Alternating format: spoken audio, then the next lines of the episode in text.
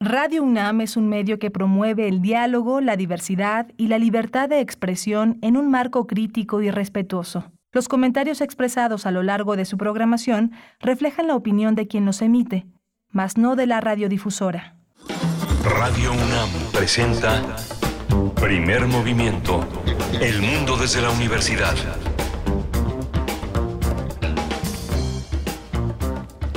Muy buenos días, buenos días Ciudad de México, buenos días a todo el mundo. Bueno, estamos aquí en primer movimiento iniciando nuestra emisión del día de hoy, viernes, ya por fin, viernes 3 de marzo del 2023, 7 con 5 minutos de la mañana, hora del centro del país. Les saludamos en vivo, en vivo desde el 96.1 de la frecuencia modulada en 860 de amplitud modulada y en www.radio.unam.mx en esta mañana en la que al micrófono se encuentra Berenice Camacho Macho.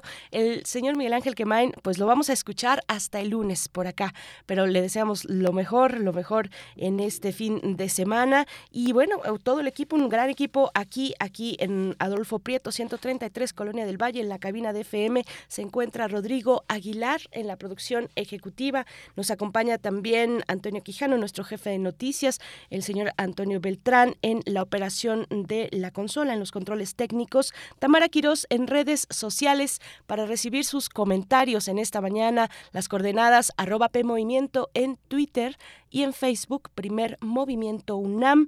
Y bueno, es día de complacencias musicales. Ya hay una por ahí que se ha formado, eh, que, se, que se juntó a la fila, pero bueno, hay oportunidad para que envíen sus complacencias. Si quieren con dedicatoria, se vale, por supuesto, también. Es viernes, pongan ustedes la música que nos va a llevar hacia el fin de semana. Y en esta mañana, en, esta, en este día, en esta transmisión de 7 a 10 de la mañana, les estaremos acompañando con distintos contenidos interesantes mucha literatura para el día de hoy. Vamos a iniciar con una charla con Mercedes Halfon, escritora, periodista cultural, curadora en artes escénicas, docente universitaria, originaria de Argentina, que a través de la editorial Las Afueras llega a México con dos obras. El trabajo de los ojos, que es, bueno, es un, es un material difícil de clasificar, eh, es autobiográfico en todo caso, y bueno, revisa de una manera, pues a manera de ensayo, podemos decir, aunque de nuevo hay mucha poesía también en él, eh, podemos decir que, eh, bueno, revisa las complicaciones, las dificultades de, tener alguna condición ocular, como es el caso de la propia escritora, de la propia autora, que, eh, bueno, tiene una serie de padecimientos oculares, astigmatismo, hipermetropía, estrabismo y demás, que, bueno, la han llevado a hacer este bello ensayo que ojalá sea muy bien recibido por el público, por los lectores y lectoras en México. También con ella misma hablaremos de otra segunda propuesta que hace Editorial Las Afueras, una propuesta de su autoría, Diario Pinchado, que es así, es una, una novela, eh, esa, es así, mm, yo creo que tiene menos de autobiográfico, ya nos lo dirá la autora, por supuesto, vamos a conversar con ella y bueno, pues no se lo pierdan, ahí en la Film Minería van a encontrar los libros de Editorial Las afueras. Busquen a Mercedes Halfon, que seguramente nos empezará a dar mucho de qué hablar en los círculos literarios, entre las personas que disfrutamos, que amamos de las letras y la literatura. Y bueno, eso para iniciar. Y hoy, como cada viernes, el radioteatro. El radioteatro El hombre muerto de Horacio Quiroga es lo que vamos, lo que vamos a escuchar para esta mañana de radioteatro en la primera hora. Después, más literatura. Todo ángel es terrible. Una vez que surgió la colección Vindictas en el año de 2019, bueno, se ha ido nutriendo con con libros de cuento, con programas de televisión dedicadas, por ejemplo, a las artes escénicas, pero la parte de la novela, de la narrativa, continúa también engrosando la colección de Vindictas y es el caso del mm, título más reciente que ha lanzado la UNAM eh, desde, desde la Dirección de Literatura. Se trata de Todo Ángel es Terrible. Es una una novela, es una novela de una escritora mexicana, una novela publicada en el año 80, 81 por ahí, eh, de Gabriela Rábago Palafox. Pues eso, ustedes saben que Vindictas pues es un esfuerzo por vindicar, por vindicar aquellas novelas, aquellas propuestas literarias que quedaron por alguna u otra razón en el olvido y que son escritas por mujeres, eh, tanto en México como en la región latinoamericana. Así es que vamos a conversar con la escritora, y vean nada más quién nos va a acompañar, la escritora que le hizo la introducción a Todo Ángel es Terrible de Gabriela Rábago Palafox, y se trata de Lola Ancira. Lola Ancira ha publicado, es una joven, joven eh, escritora que ha publicado ensayos, cuentos muy en el tono del terror, eh, reseñas literarias también en diversos medios electrónicos e impresos. Estudió literatura en letras modernas en, en español en la Universidad Autónoma de Querétaro y ha publicado pues distintos títulos como Tusitala de Optivos y Vals de los Monstruos, Tristes Sombras también estuvo recientemente en la FIL de Minería, en las jornadas de horror, en las jornadas de literatura de horror que nuestro querido Roberto Coria organiza cada año en la FIL Minería. Bueno, pues ahí estuvo. Lola Ancira va a estar con nosotros hablando de Gabriela Rábago Palafox y esta más reciente publicación en la colección Vindictas, Todo Ángel es terrible. Todo Ángeles Terrible es el título, no nos lo podemos perder, vale mucho la pena y tendremos también una recomendación cultural para asistir al teatro y para llevar a las y los más pequeños del hogar, pero bueno, por supuesto que toda la familia podemos disfrutar de estas propuestas teatrales, escénicas. Se trata de Par de Comodines. Par de Comodines es la obra que monta, que está montando la compañía La Gran Pompa y estaremos con dos de sus integrantes, Valerio Vázquez Bárcena, director, actor, productor de la Gran Pompa Teatro Excéntrico, y con Malcolm Méndez, artista escénico formado en la tradición rusa, especializado en la Escuela Estatal de Circo y Teatro de Variedades de Moscú. Vale mucho la pena asistir a esta puesta en escena y bueno, vamos a tener los detalles aquí hacia la segunda hora. Le sigue la poesía, por supuesto, no puede faltar la poesía necesaria en cada mañana de aquí, de primer movimiento de Radio UNAM y hacia la mesa música. Hoy tenemos música muy bella, música del cuarteto Orillas, que es un ensamble de guitarras, es un ensamble mexicano de guitarras estaremos con dos de sus integrantes, con Daniel Aguilar y también con Diego Emerit Cruz, quien es además de integrante del cuarteto Orillas, es director artístico de este ensamble y se estarán presentando el, hacia finales de este mes de marzo en el CENART, en el CENART en Coyoacán, en Ciudad de México, eh, exactamente en el auditorio Blas Galindo, jueves 30 y viernes 31 de marzo. Así es que bueno, vamos a tener esta propuesta musical para la mañana de hoy, viernes, para recibir bien el fin de semana, para empezar a pues a, incorporarnos, a adentrarnos en el mes de marzo que nos trae, que nos trae altas temperaturas, nos trae mucho calorcito. Aquí en la cabina ya se siente bastante y bueno, eso que apenas son las 7 con 12 minutos. Hoy vamos a cerrar con una recomendación que estará en la eh, Biblioteca Vasconcelos en Ciudad de México, Japón en la Vasconcelos. Hay una cartelera muy interesante de actividades con Ana Laura Solís Siriaco nos dará los detalles, coordinadora de actividades culturales de la Fundación Japón México que está realizando este evento en la Biblioteca Vasconcelos. Así es que bueno, ahí está, viene cargado este día viernes y bueno, con sus comentarios siempre todo es mejor. Así es que envíenlos también sus complacencias musicales. Ahora vamos a escuchar una primera complacencia. Esto es para Lila Castillo y nos pide la canción Vivo de Fobia. Saludos a Coyoacán.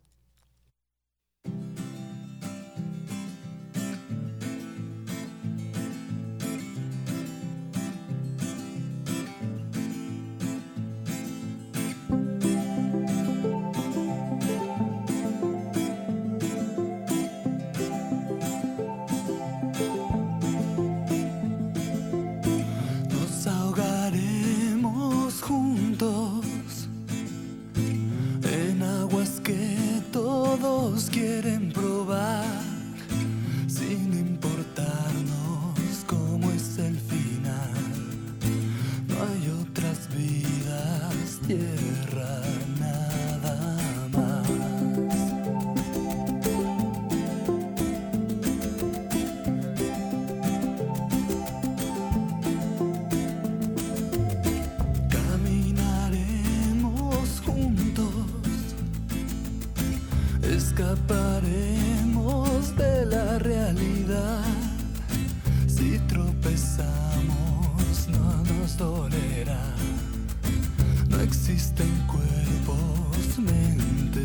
знать.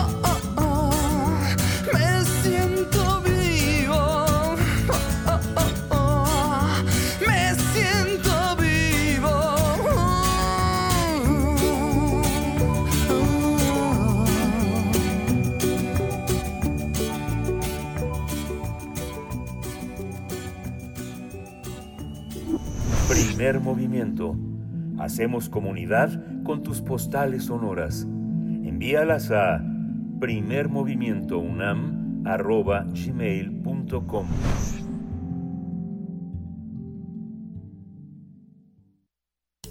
Toma nota y conoce nuestra recomendación literaria. Mercedes Halfon es escritora, periodista cultural y programadora teatral argentina. Actualmente colabora como docente en la Universidad Nacional de las Artes de Buenos Aires. Gracias a su trabajo en el suplemento Radar, página Radar de página 12 y en revistas culturales destacadas, ha sido reconocida a nivel internacional, lo que le ha valido ser becada por la Fundación Gabriel García Márquez, el Goethe Institute y por el Centro de Creación Contemporánea Matadero de Madrid.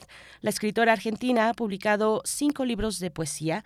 Asimismo, presentó su primer libro en prosa, El trabajo de los ojos, mientras que en la novela corta, Diario Pinchado, entrecruza su autobiografía, poesía y ensayo literario para consolidarse como una de las voces más interesantes de las letras argentinas en la actualidad. Llama la atención que la escritora Mercedes Halfon comenzó a escribir El trabajo de los ojos al aceptar precisamente que le daba vergüenza, que tenía problemas con una cuestión de la vista al padecer astigmatismo, hipermetropía y estrabismo y bueno, una serie de padecimientos también que se asocian a los ojos, a la mirada, en fin, bueno, durante un ciclo titulado Confesionario se dio cuenta de que esta situación le, le provocaba conflictos personales, por lo que decidió mm, eh, escribir un texto corto que posteriormente la inspiró para escribir su primer libro de narrativa. En esta obra, la autora examina su propia mirada como en una oftalmología Mm, de la conciencia, por lo que se podría considerar una delicada autobiografía ocular. Ante eso estamos con Mercedes Halfon, que nos acompaña esta mañana. Muchas gracias, Mercedes Halfon. Bienvenida a Primer Movimiento, a Radio UNAM, a México también, a través de la editorial Las Afueras, que nos trae El Trabajo de los Ojos y Diario Pinchado. Buenos días, Mercedes.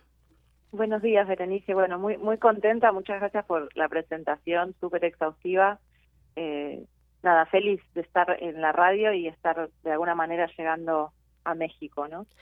Así es, llegando a México, por fin tenemos tu trabajo, tu material en México que ya se ha publicado en España eh, y, llega ahora a un público mexicano. Nos da emoción también porque en este momento, vamos a ver, a ver, a ver qué te parece empezar por ahí, pero en este momento pues vemos que hay un auge, una euforia prácticamente por eh, literatura latinoamericana y también por literatura de mujeres, eh, eh, o escrita, perdón, literatura escrita por mujeres de, latinoamericanas.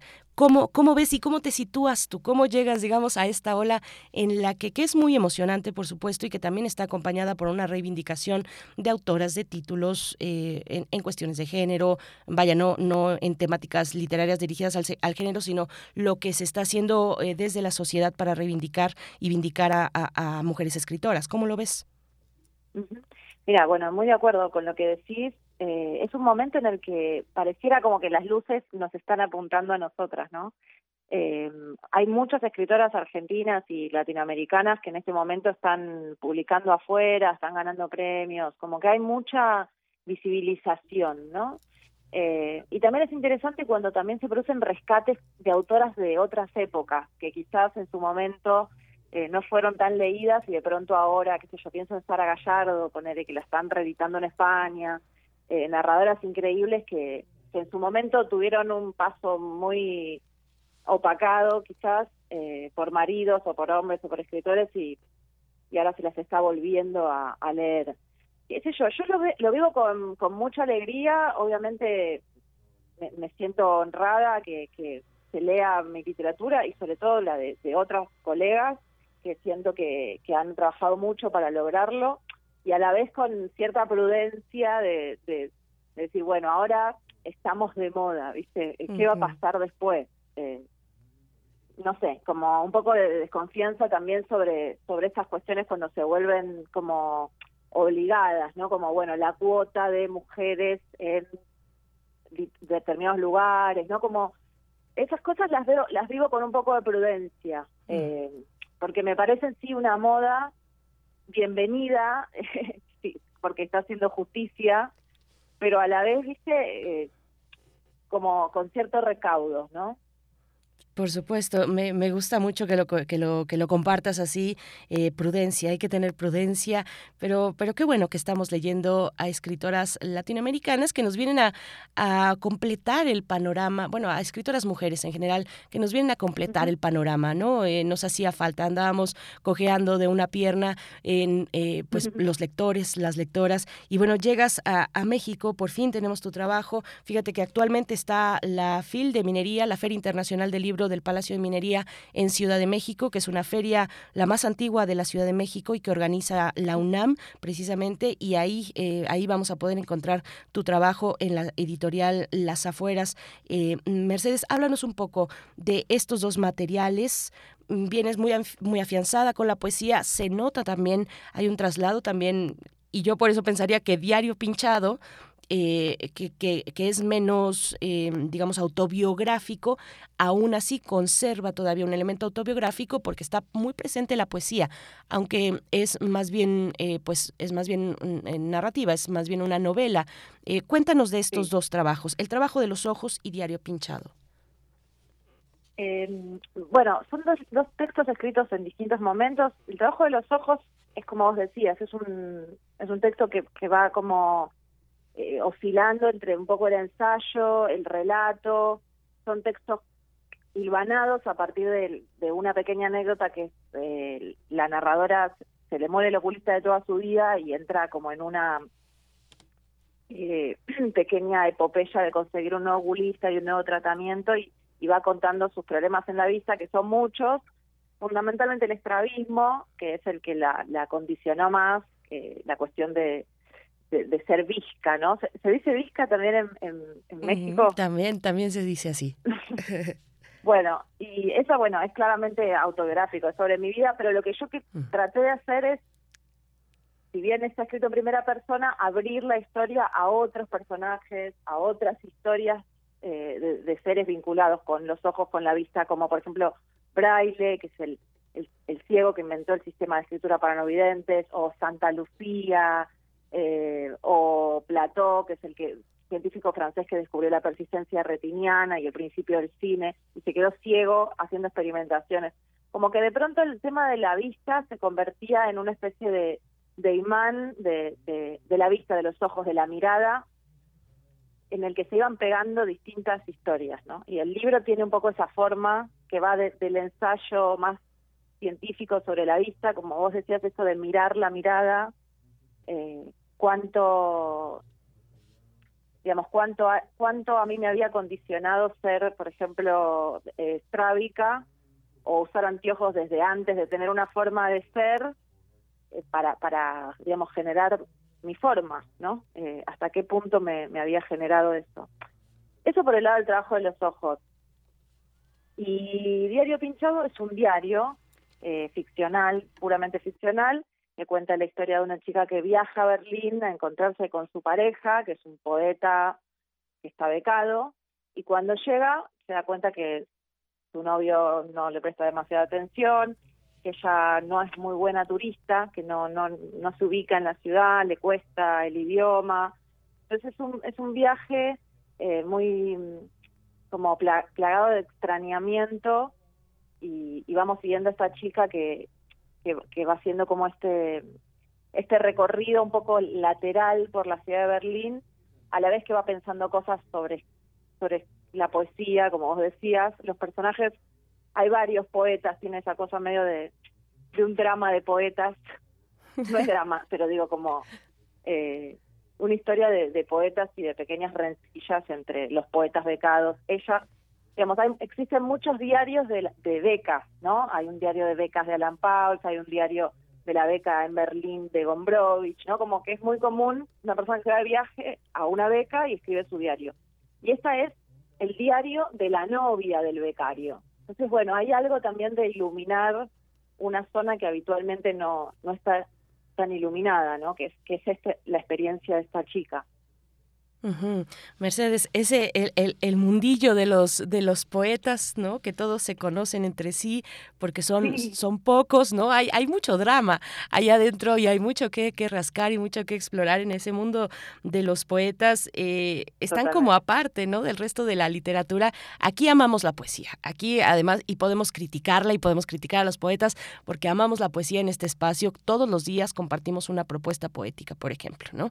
Eh, eh, bueno, es esa parte con Diario Pinchado. Por eso yo decía, hay un poquillo por ahí, yo le veo como lectora un poco de autobiográfico al momento de que la poesía, y tú siendo poeta, la poesía pues es un es, forma parte de la atmósfera, incluso me parece a mí, y también es un personaje, ¿no? Es un personaje y además nos da, eh, en ciertos momentos también acompaña la tensión, la tensión de esta, de esta mala turista que se encuentra en Berlín. Bueno, eso por un lado, y por otro, volviendo a el trabajo de los ojos, que me parece súper interesante hablar de la mirada y lo haces lo haces exquisitamente en este, pues en este eh, eh, libro bastante híbrido, ¿no? Creo que es muy híbrido y, ah, y están ahí las metáforas de los ojos, de la mirada. Hay algunas incluso populares como aquella que yo creo que es muy cierta, la de los ojos son la ventana del alma, ¿no? O la sentencia de el mal de ojo. No sé si allá en Argentina también también funciona de esa manera. Ajá. Y... Mi mamá cura el mal de ojo, por ejemplo. Mira, qué interesante y qué paradójico, ¿no? También. Eh, y, bueno, esto, esto, todas estas metáforas, ¿no? Por los ojos entra la envidia, entran muchas emociones, eh, y, bueno, háblanos de esto, de la mirada, de cómo se desdobla en este trabajo tuyo la mirada en distintas metáforas, cómo va abarcando eh, cada vez más y, también al mismo tiempo pues es un trabajo autobiográfico, como lo has dicho, portar gafas es incluso parte de la personalidad de alguien, ¿no? De alguien que tiene alguna condición de la vista. Total. Sí, muchas cosas.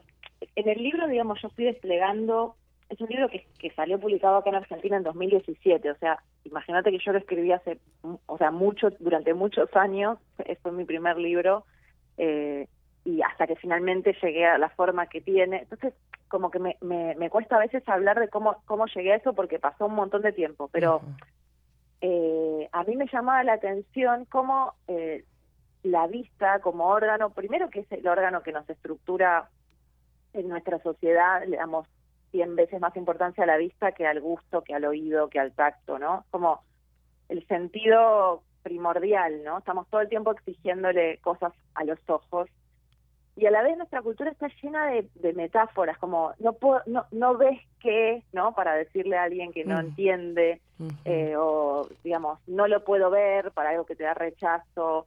Está, está lleno. Entonces, en el momento en que estaba escribiendo, todo el tiempo escuchaba eh, frases de ese tipo, ¿viste? Como, bueno, chao, nos vemos. No, todo el tiempo era la vista, la vista, la vista. Y es un órgano que, que a mí me resulta también muy intrigante porque tiene algo, por un lado, que forma parte del cuerpo, que se puede ver de afuera y a la vez es, como una transparencia, ¿no? Que, que, revela muchas cosas de una persona. Cuando alguien está triste o, o está enojado, digamos, y, se ven los ojos, ¿no? Cuando uno mira los ojos ve mucho. Eh, es como medio inefable a la vez el, el, ojo, la mirada, ¿no? Bueno, y ya yendo hacia la, zona de la mirada también está hipermetaforizada, ¿no? Como, como eh, digamos, como la, cifra de, de, tu punto de vista, de tu manera de ver, de, de, la manera que, que, ves el mundo, ¿no? La, la mirada es todo eso. Eh, entonces me, me, llamaba la atención y, y, me intenté como ir explorando, como a partir del, del lenguaje, todas estas formas posibles de, pensar la mirada y, y un poco la, la, la, broma es que, bueno, se supone que la mirada es algo como lo subjetivo, ¿no? Vos mirás las cosas de esta manera.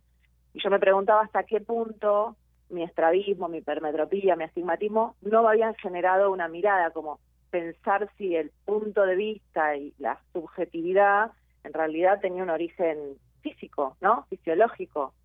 Eh, y jugar un poco con eso, ¿no? Como en la relación entre lo fisiológico y lo, lo psicológico. Lo estoy diciendo ahora con estas palabras que, que no me convencen demasiado, pero, ah. pero para abrir un poco de, de qué se trataba un poco el, el juego del libro. Claro. Eh, claro, Mercedes. Un poco esa exploración.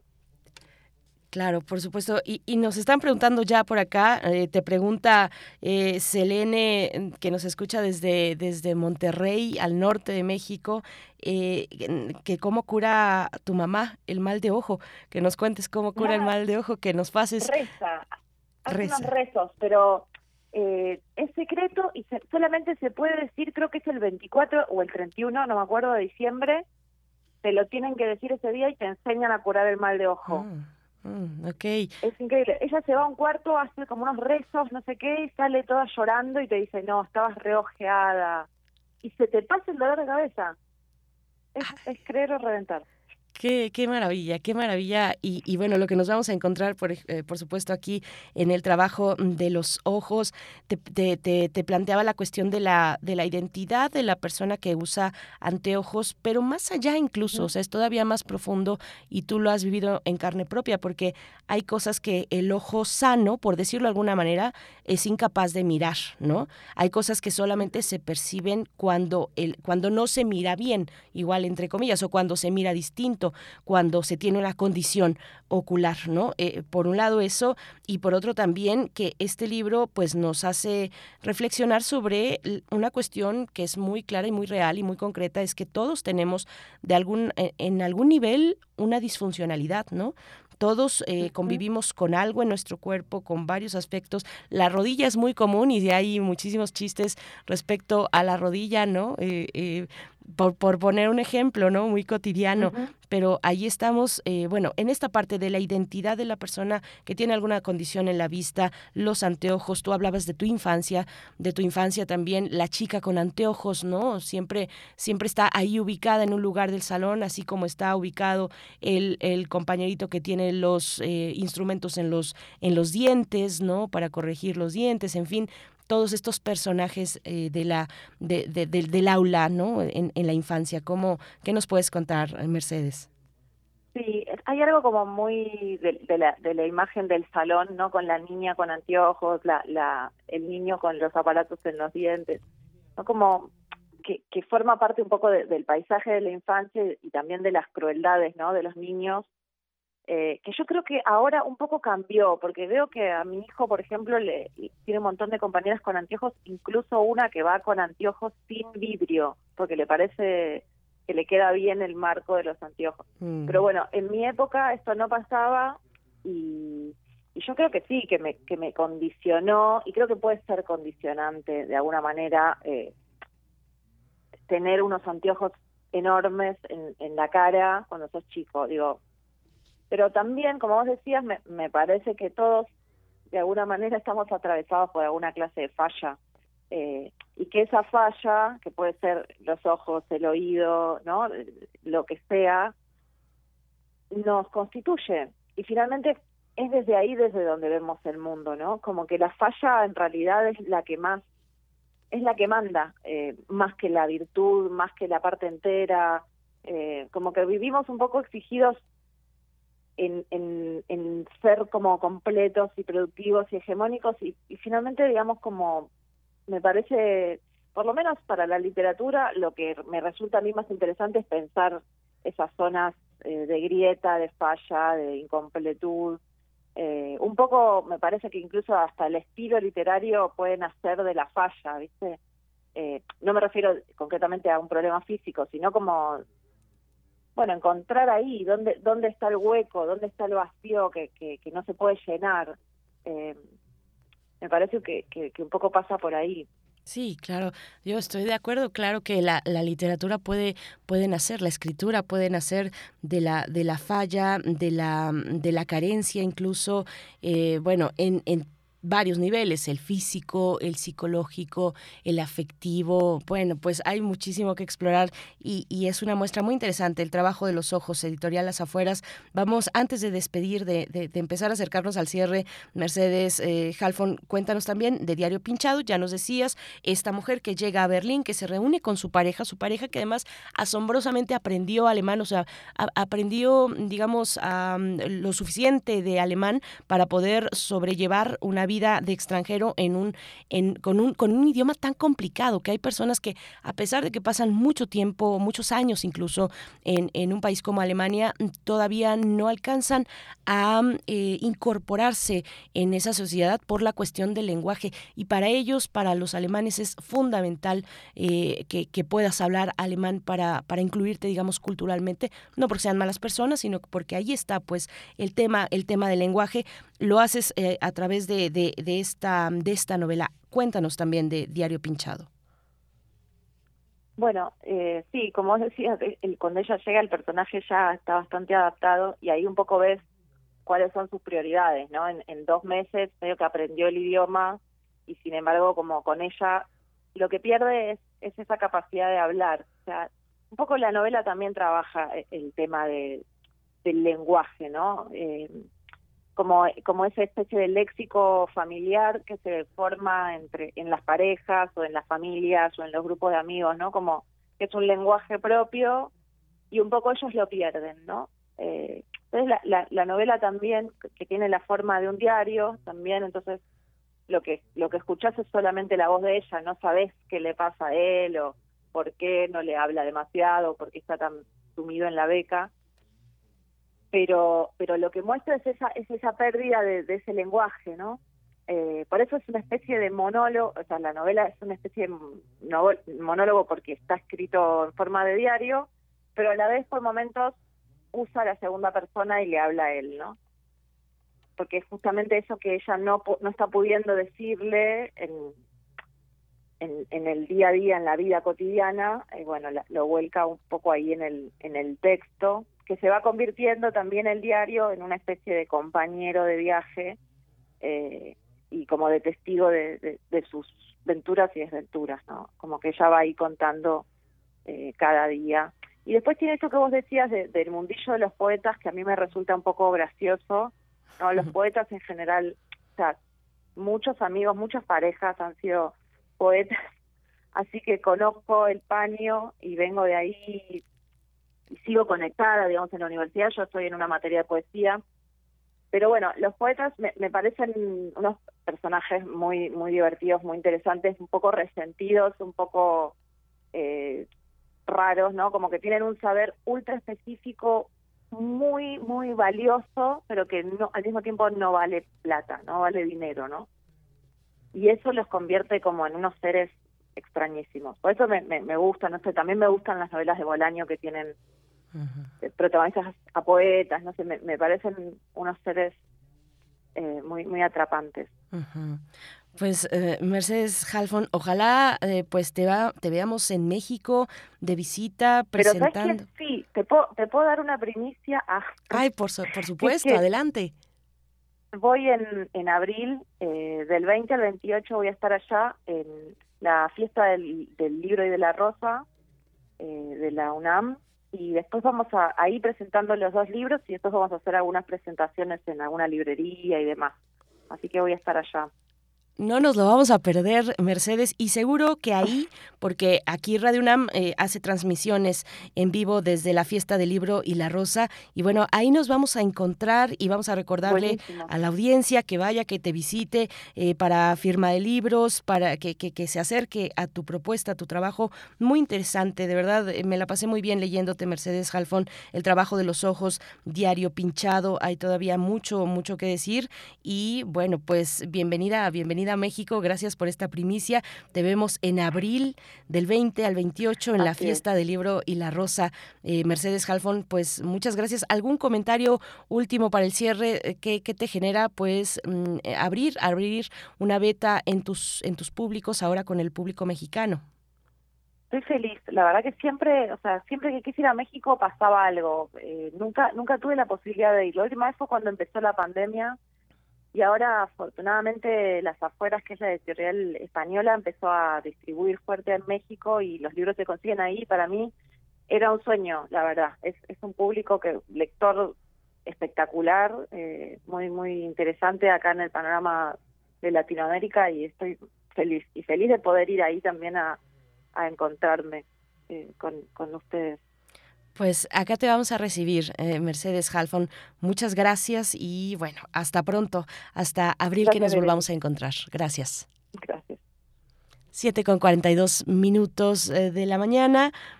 Ay, qué, qué, qué, rico, de verdad. Acérquense. Ahora está, bueno, está en la FIL Minería la oportunidad de que puedan buscar la editorial Las Afueras. Tienen materiales bien interesantes, de verdad. Yo he comprado algunos libros, eh, más allá del trabajo, de los que nos llegan para acá a, Radio UNAM, He comprado algunos libros muy interesantes de escritoras y escritores también, pero sobre todo me he enfocado en escritoras latinoamericanas que vale, valen muchísimo la pena a través de editorial Las Afueras. No se lo pierdan. Mercedes Halfon, El trabajo de los ojos y Diario Pinchado. Nosotros vamos a ir ya con el radioteatro. Les estamos también leyendo en redes sociales, recogiendo sus complacencias musicales, pero primero el radioteatro. Horacio Quiroga, ni más ni menos, El hombre muerto.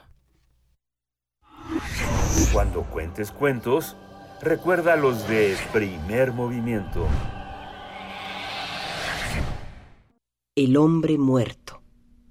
El hombre y su machete acababan de limpiar la quinta calle del Bananal.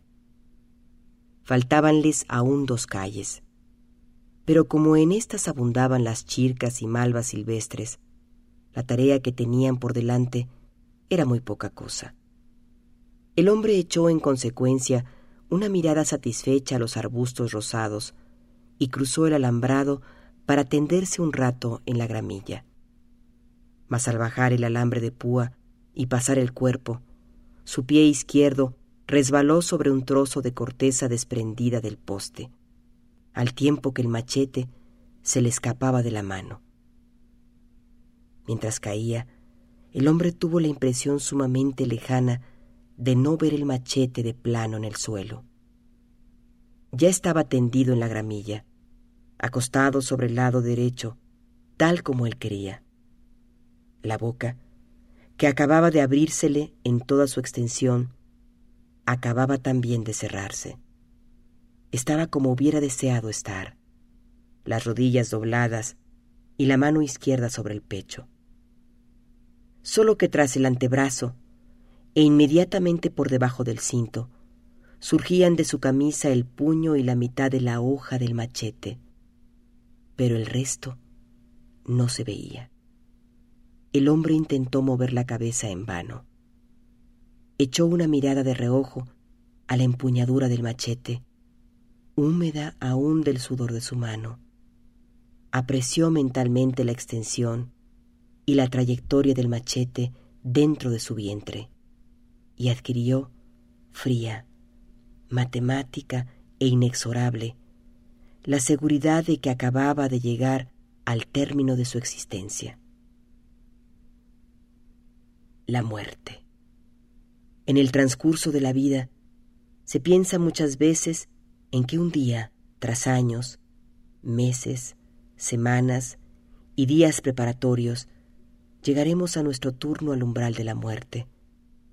Es la ley fatal, aceptada y prevista, tanto que solemos dejarnos llevar placenteramente por la imaginación a ese momento supremo entre todos, en que lanzamos el último suspiro. Pero entre el instante actual y esa postrera aspiración, ¿qué de sueños, trastornos, esperanzas y dramas presumimos en nuestra vida? ¿Qué nos reserva aún esta existencia llena de vigor antes de su eliminación del escenario humano?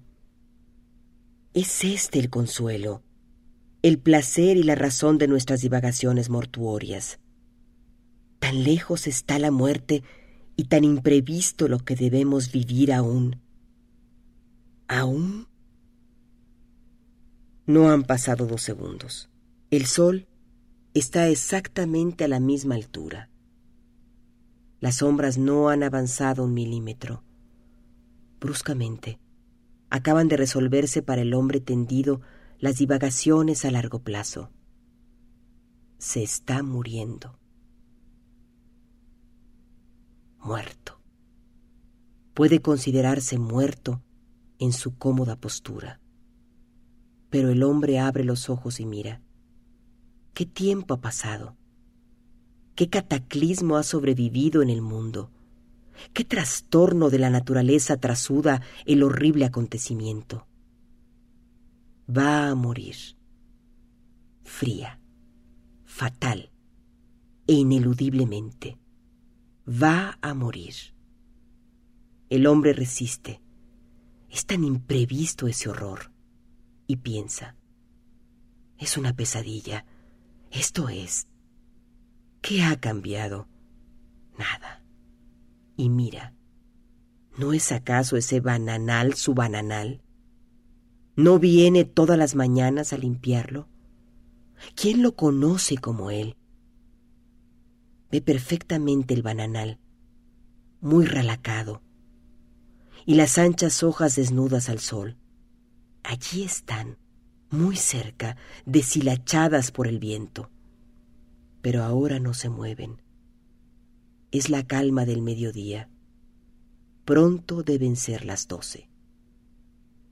Por entre los bananos allá arriba, el hombre ve desde el duro suelo el techo rojo de su casa. A la izquierda, entrevé el monte y la capoeira de canelas.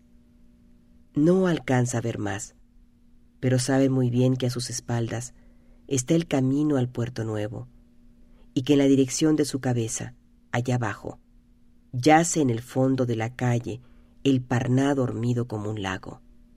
Todo, todo exactamente como siempre.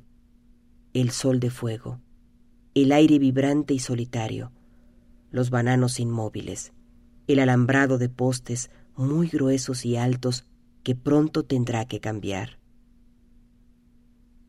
Muerto. Pero es posible. ¿No es este uno de los tantos días en que ha salido al amanecer de su casa con el machete en la mano? ¿No está allí mismo, a cuatro metros de él, su caballo, su mala cara, oliendo parsimoniosamente el alambre de púa? Pero sí, alguien silba no puede ver, porque está de espaldas al camino, mas siente resonar en el puentecito los pasos del caballo. Es el muchacho que pasa todas las mañanas hacia el puerto nuevo a las once y media, y siempre silbando, desde el poste descascarado que toca casi con las botas, hasta el cerco vivo de monte que separa el bananal del camino, hay quince metros largos, lo sabe perfectamente bien, porque él mismo, a levantar el alambrado, midió la distancia. ¿Qué pasa entonces? ¿Es ese o no un natural mediodía de los tantos en misiones, en su monte, en su potrero, en su bananal ralo? Sin duda, gramilla corta, conos de hormigas, silencio, sol a plomo. Nada, nada ha cambiado, solo él es distinto. Desde hace dos minutos su persona, su personalidad viviente, nada tiene ya que ver con el potrero, que formó él mismo a asada durante cinco meses consecutivos, ni con el bananal, obra de sus solas manos, ni con su familia. Ha sido arrancado bruscamente, naturalmente, por la obra de una cáscara lustrosa y un machete en el vigente. Hace dos minutos. Se muere.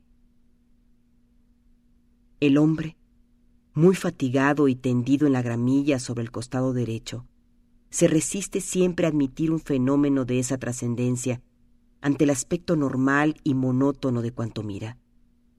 Sabe bien la hora, las once y media. El muchacho, de todos los días, acaba de pasar sobre el puente. Pero no es posible que haya resbalado. El mango de su machete, Pronto deberá cambiarlo por otro. Tiene ya poco vuelo. Estaba perfectamente oprimido entre su mano izquierda y el alambre de púa. Tras diez años de bosque, él sabe muy bien cómo se maneja un machete de monte. Está solamente muy fatigado del trabajo de esa mañana y descansa un rato como de costumbre. La prueba. Pero esa gramilla que entra ahora por la comisura de su boca la plantó él mismo, en panes de tierra distantes, un metro uno de otro. Y ese es su bananal. Y ese es su mala cara, resoplando cauteloso ante las púas del alambre. Lo ve perfectamente. Sabe que no se atreve a doblar la esquina del alambrado, porque él está echado casi al pie del poste. Lo distingue muy bien y ve los hilos oscuros de sudor que arrancan de la cruz y del anca. El sol cae a plomo y la calma es muy grande, pues ni un fleco de los bananos se mueve. Todos los días, como ese, ha visto las mismas cosas. Muy fatigado, pero descansa solo. Deben de haber pasado ya varios minutos y a las doce menos cuarto, desde allá arriba, desde el chalet de techo rojo, se desprenderán hacia el bananal su mujer y sus dos hijos a buscarlo para almorzar. Oye siempre antes que las demás la voz de su chico menor que quiere soltarse de la mano de su madre. ¡Pia, pia!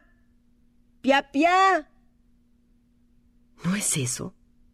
Claro, oye, ya es la hora. Oye efectivamente la voz del hijo. ¡Qué pesadilla!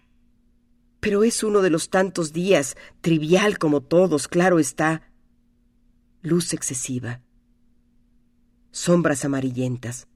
Calor silencioso de horno sobre la carne que hace sudar al malacara inmóvil ante el bananal prohibido. Muy cansado. Mucho. Pero nada más. ¿Cuántas veces a mediodía como ahora ha cruzado volviendo a casa ese potrero que era capuera cuando él llegó y que antes había sido Monte Virgen. Volvía entonces, muy fatigado también, con su machete pendiente de la mano izquierda, a lentos pasos. Puede aún alejarse con la mente si quiere. Puede si quiere abandonar un instante su cuerpo y ver desde el tajamar por él construido el trivial paisaje de siempre, el pedregullo volcánico con gramas rígidas, el bananal y su arena roja, el alambrado empequeñecido en la pendiente que se acoda hacia el camino, y más lejos aún, ver el potrero, obra sola de sus manos, y al pie de un bosque descascarado, echado sobre el costado derecho y las piernas recogidas, exactamente como todos los días, puede verse a él mismo como un pequeño bulto asoleado sobre la gramilla, descansando, porque está muy cansado. Pero el caballo rayado de sudor e inmóvil de cautela ante el esquinado del alambrado, ve también al hombre en el suelo y no se atreve a costear el bananal como desearía. Ante las voces que ya están próximas. ¡Pia, pia! Vuelve un largo rato las orejas inmóviles al bulto y tranquilizado al fin, se decide a pasar entre el poste y el hombre tendido, que ya ha descansado.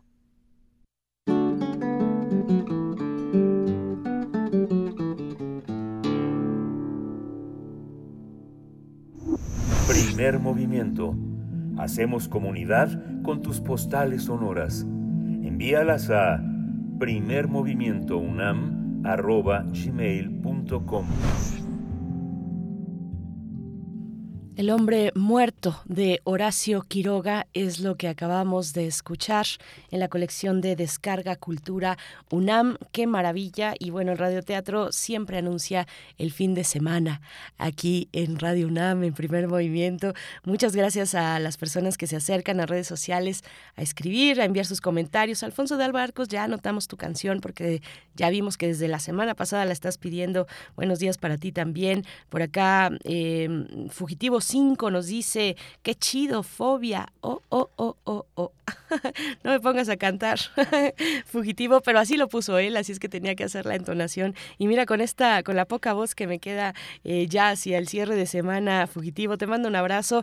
Eh, bueno, está por acá también Rosario Durán em, y nos dice el Zarco, ¿cómo que complacencias? ¿No habíamos quedado que iba a sonar puro Dark Side of the Moon? Bueno, pues tal vez para el cierre, tal vez sí, tal vez sí, pero no solamente, querido Zarco, pues vamos a escuchar una siguiente complacencia musical. Precisamente esta es para Martelena, nos la pide Martelena de Damaris Bojor, se llama Yécora, y con esto vamos a cerrar esta primera hora, vamos después al corte y volvemos a primer movimiento.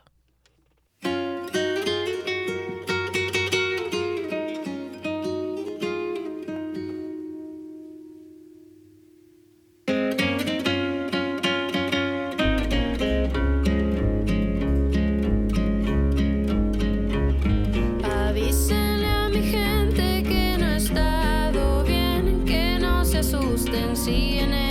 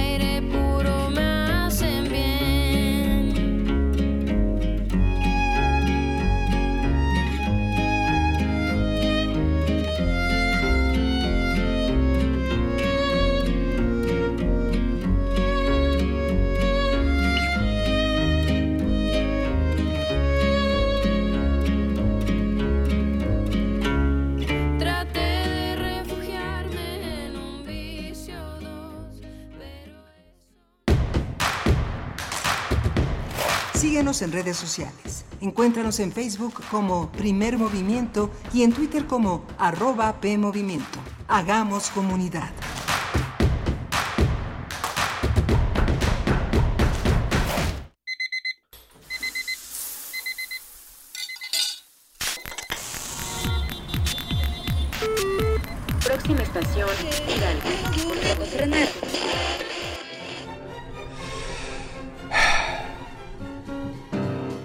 96.1 de frecuencia modulada. 860 de amplitud modulada. Transmitiendo desde Adolfo Prieto 133 en la Colonia del Valle. XEUN. Radio UNAM. Experiencia sonora.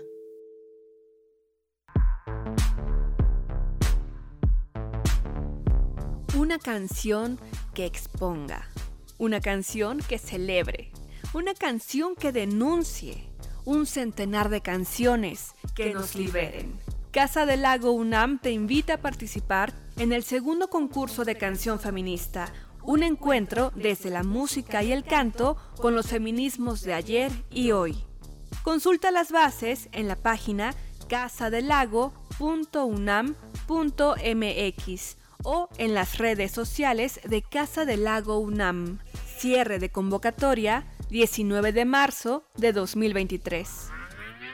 Todas las canciones que hagan falta, hasta que ya ninguna haga falta. Casa del Lago UNAM.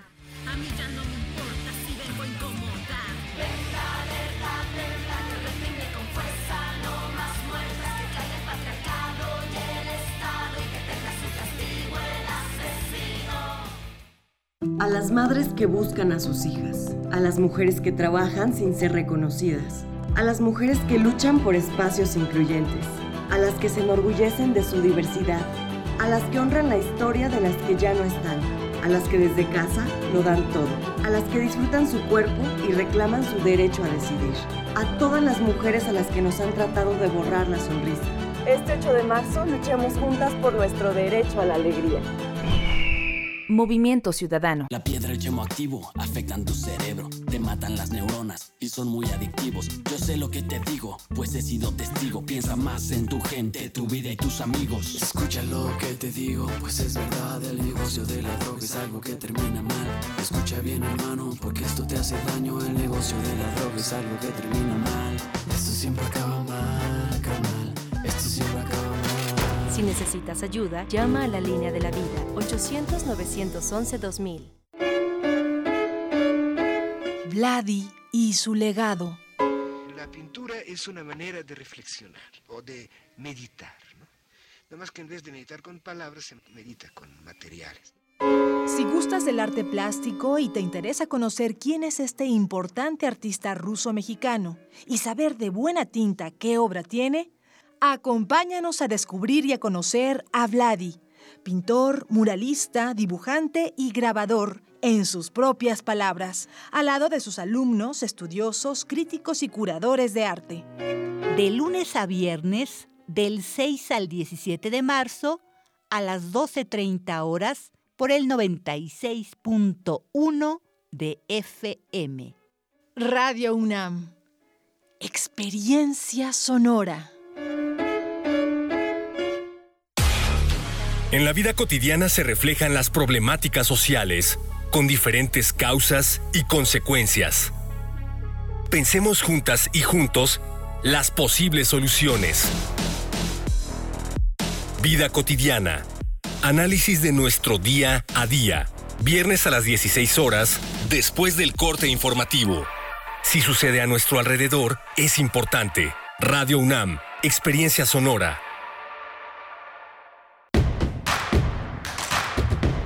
Encuentra la música de primer movimiento día a día en el Spotify de Radio UNAM y agréganos a tus favoritos.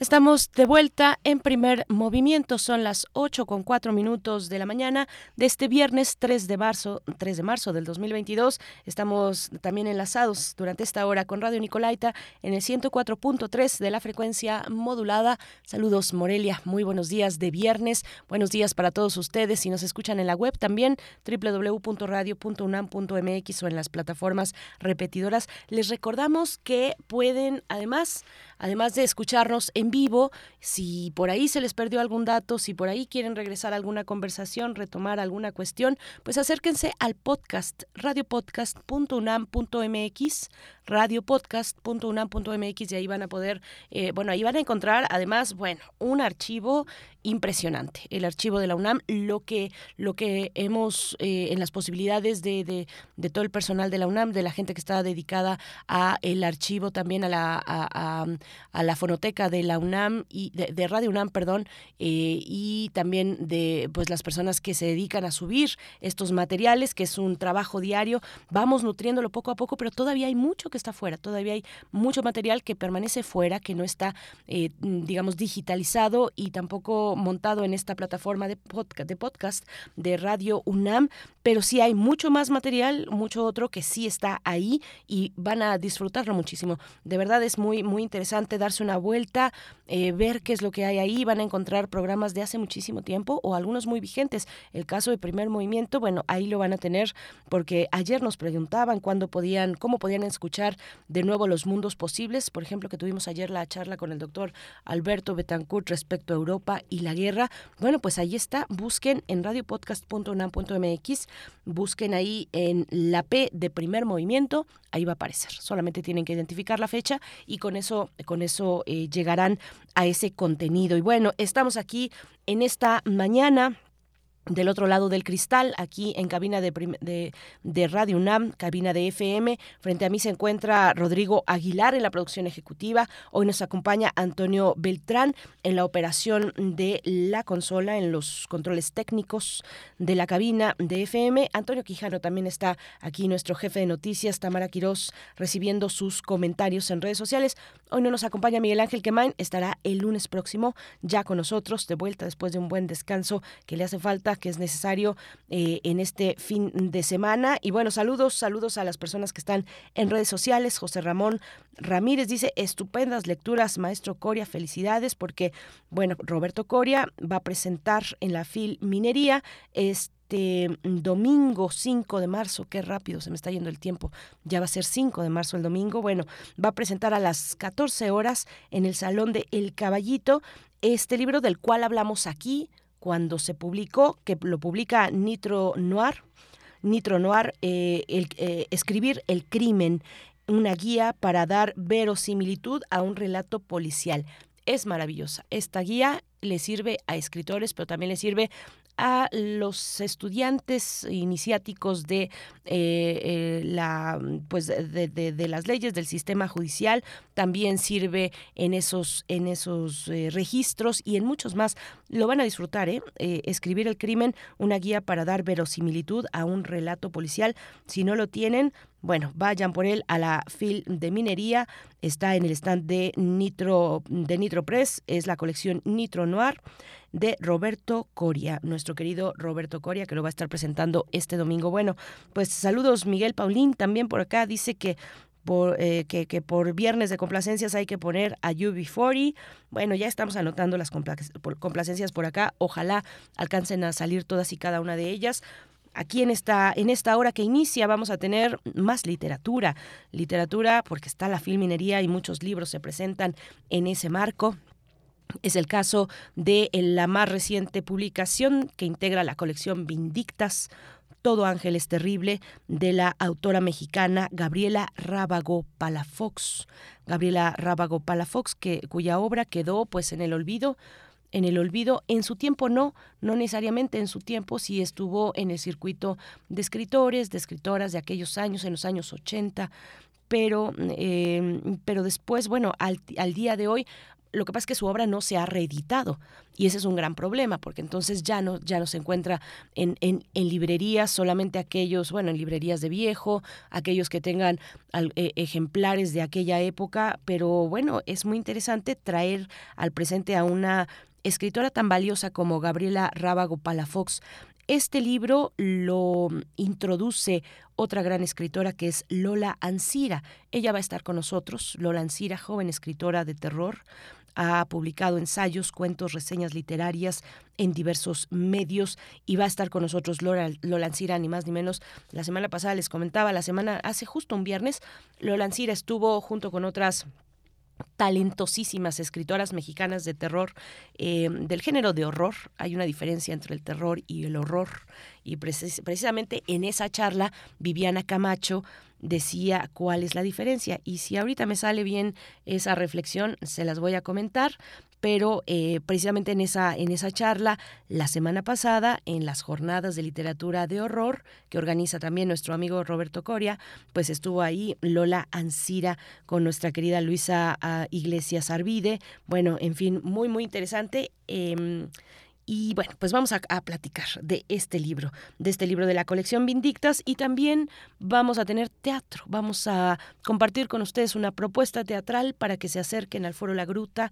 se trata de la compañía La Gran Pompa presenta par de comodines. Vamos a estar con ese par de comodines en esta mañana. Se trata de Valerio Vázquez Bárcena, director, actor, productor de La Gran Pompa Teatro Excéntrico, y también con Malcolm Méndez, artista escénico formado en la tradición rusa. Muy interesante va a estar esta charla. Él se especializa en la escuela, bueno, se ha especializado en la Escuela Estatal de Circo y Teatro de Variedades de Moscú y vamos a tener una conversación con ellos dos aquí en primer movimiento, 8 con 11 minutos. Vamos ya con nuestra recomendación literaria. Nota del día. La obra de Gabriela Rábago Palafox, bajo el nombre de Todo ángel es terrible, aborda temas relacionados con la sexualidad, la homosexualidad, las enfermedades de transmisión sexual y los estigmas sociales. La autora, que falleció en octubre de 1995, da voz a grupos relegados por el sistema patriarcal, así que da paso a hablar sobre la diversidad, las sexualidades disidentes, la libertad de ejercer o no la maternidad y la profundización en las tribulaciones morales y sociales. Todo ello se desarrolla ante la vulnerabilidad de la población marginada por la represiva moralidad de la sociedad mexicana. De acuerdo con el prólogo la introducción de Lola Ancira, esta obra rompió el silencio sobre cuestiones satanizadas por la sociedad mexicana ligadas con la frustración y la sexualidad. Así es que, bueno, mm, eh, además describe a la autora como una artista prolífica y dinámica que mediante la literatura fantástica, la novela negra, la ciencia ficción, se ha hecho acreedora a múltiples premios y reconocimientos, al menos desde la década de los 70. Así es que, bueno, mucho de qué hablar sobre esta obra, sobre esta escritora, Gabriela Rábago Palafox, que ahora pues se coloca en los títulos de la colección Vindictas de Literatura UNAM. Y para hablar de ello nos acompaña Lola Ancira. Ella ha publicado, como ya hemos comentado desde temprano, varios ensayos. Seguramente ustedes la conocen y si no, bueno, se están perdiendo a una gran escritora mexicana. Lola Ancira ha publicado ensayos, cuentos, reseñas literarias en diversos medios electrónicos y también impresos. Estudió la licenciatura en Letras Modernas en Español en la Universidad Autónoma de Querétaro y bueno, eh, nos acompaña esta mañana Lola Ancira. Muy buenos días. Bienvenida a Primer Movimiento. Qué gusto tenerte con nosotros. ¿Cómo estás? Hola, buenos días. Muy bien, muchas gracias a ustedes por la invitación. Yo muy contenta de hablar de nuestra querida Gabriela con ustedes. Pues cuéntanos, cuéntanos, Lola, eh, eh, bueno, cuéntanos cómo te acercas a Gabriela Rábago Palafox, cómo llegas tú a ella y quiénes, quienes seguramente, bueno, quienes hagan memoria de los años 80 la van a encontrar entre, entre sí, las autoras leídas en aquellos años, pero la cuestión es que se dejó de editar. Cuéntanos un poco, ¿quién fue Gabriela Rábago Palafox y cómo llegas tú, Lola Ancira, a esta escritora mexicana?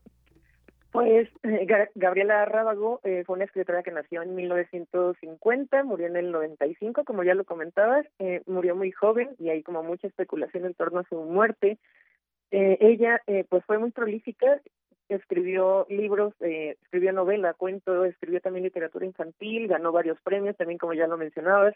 Entonces, en su época sí fue reconocida, ganó también una beca con la que escribió esta novela de la que vamos a hablar hoy, Todo Ángel es Terrible, eh, y después, eh, pues ya no se reeditaron sus obras, también como comentabas. Entonces, eso es lo que pues imposibilita que los lectores se acerquen a su obra. Eh, Gabriela estudió en la escuela normal, no ejerció como normalista, pero pues estudió en la escuela normal. También eh, fue guionista para televisión, eh, publicó, bueno, colaboró más bien en revistas, en suplementos culturales, eh, fue también dramaturga, poeta, eh, entonces, bueno, eh, esto es tiene que ver con lo que comentaba que era muy prolífica, fue muy reconocida también, ganó varios premios, Y bueno, después de su muerte hay como un gran silencio también porque eh, pues la familia de Gabriela estaba como en contra de los temas que ella tocaba en su literatura y por eso pues eh, pues no permitían que se reeditara. Entonces ahí tiene que ver también esta cuestión de, de la familia, no nada más eh, pues lo que ya sabemos de que las autoras normalmente son invisibilizadas y no tienen tanto eh, tanto enfoque digamos como los autores eh, masculinos o los autores hombres entonces bueno eso eh, pasó con ella. Eh, ella ganó en 1988 el premio nacional eh, de Puebla de cuento de ciencia ficción. Es la primera mujer que lo gana y lo ganó con un cuento que se llama Pandemia. Yo lo primero que leí de ella fue precisamente ese cuento, que es un cuento que habla de eh, pues una pandemia como la que estamos viviendo desde hace años, pero bueno, fue en el 88 y también está muy relacionado con el VIH, entonces eh, pues es como por los años cuando la, enfermedad se descubrió y demás.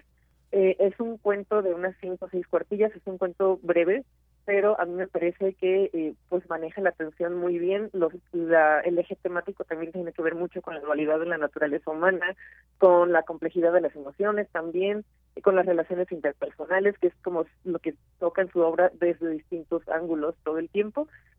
Y bueno, es el primer cuento que yo le veo ella, eh, me acerco a su obra, la descubro, me parece sensacional.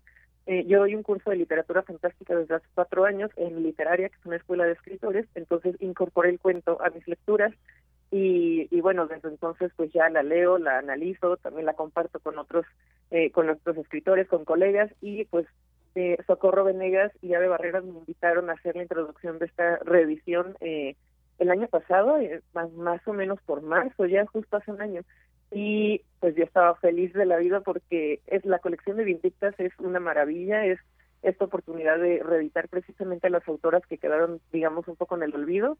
Entonces, pues yo estoy muy contenta de que por fin se pueda leer de nuevo en papel a Gabriela y que llegue pues a las manos de muchos lectores. Pues qué, qué, qué interesante, eh, Lola, que en aquellos tiempos, eh, en los años 80, durante todos los años 80, eh, tal vez principios de los 90, pues tuviéramos una escritora mujer que se asomara a estos temas, que son temas tabú, son temas tabú para la sociedad o, y lo eran mucho más en, en aquellos momentos estos temas rodeados de estigmas, temas que tienen que ver con lo que hoy llamamos diversidad sexual, pero que antes era homosexualidad en general. Y me llama la atención eh, pensar en estas temáticas, en el, en el motivo, digamos, de, eh, de sus de su de la obra de Gabriela Rábago Palafox eh, digamos en, en, las temáticas que ella abordaba como motivo de que no fuera eh, reeditada de que de que la familia decidiera no eh, pues que no avanzara la obra que contenía este tipo de temáticas o cómo lo ves tú cómo ves esa cuestión por qué por qué la familia habrá decidido eso pues, eh, en mi opinión, es por prejuicios y también, eh, bueno, algo que tiene mucho que ver con esta novela eh, es que son, es muy autobiográfica. Eh, Gabriela tocaba muchos temas eh, relacionados con su propia vida, también tenía personajes como muy similares a sus hermanos, a sus papás. Todo el tiempo también en esta novela, por ejemplo, está presente la música, la literatura, entonces ella se formó en una familia de músicos y, y de lectores también y todo eso está muy presente en, en su obra. Entonces, eh, lo que hace también es usar la literatura como un método de crítica social y eh, pues es muy claro. Entonces, eh, pues a la familia no le agradaba esto, no le no le agradaba tocar estos temas. Eh, precisamente en esta novela eh, el personaje principal está como harto hasta cierto punto de vivir, digamos, entre secretos, de vivir eh, ocultando todos todas estas cuestiones y es precisamente para mí lo que Gabriela quería expresar sobre su familia. Entonces, eh, si lo si lo tenemos de forma tan clara, eh, aún sin conocer a la autora, sin saber que es autobiográfica, eh, podemos entender esta cuestión de crítica muy claramente. Entonces, eh, pues ahí radica precisamente este tema de que la familia no quisiera que se reeditara porque eh, yo creo que se veía muy reflejada en estas letras. Lola, eh, y bueno, decir también que Gabriela mm, mm, se adentraba en varios géneros. Eh, cuéntanos un poco de ello, de los géneros que manejaba, de los géneros literarios, eh, la, novela policíaca, incluso, eso me sorprendió mucho, y, tiene por ahí cuestiones también que abordan el, vampirismo, si no me equivoco. A ver, cuéntanos un poquito mm, de, de esa parte, de los géneros que desarrolló Gabriela Rábago Palafox y de dónde vamos a ubicar entonces a Todo Ángel es Terrible, que es el título que ahora eh, comprende, eh, que se encuentra en la colección de Vindictas. Sí, pues eh, en cuanto al vampirismo, tiene un libro que se llama La voz de la sangre que publicó en 1990, que también ganó un, un concurso en los premios literarios estatales del 89 y en La voz de la sangre son 12 relatos que tienen que ver con distintos tipos de vampirismo.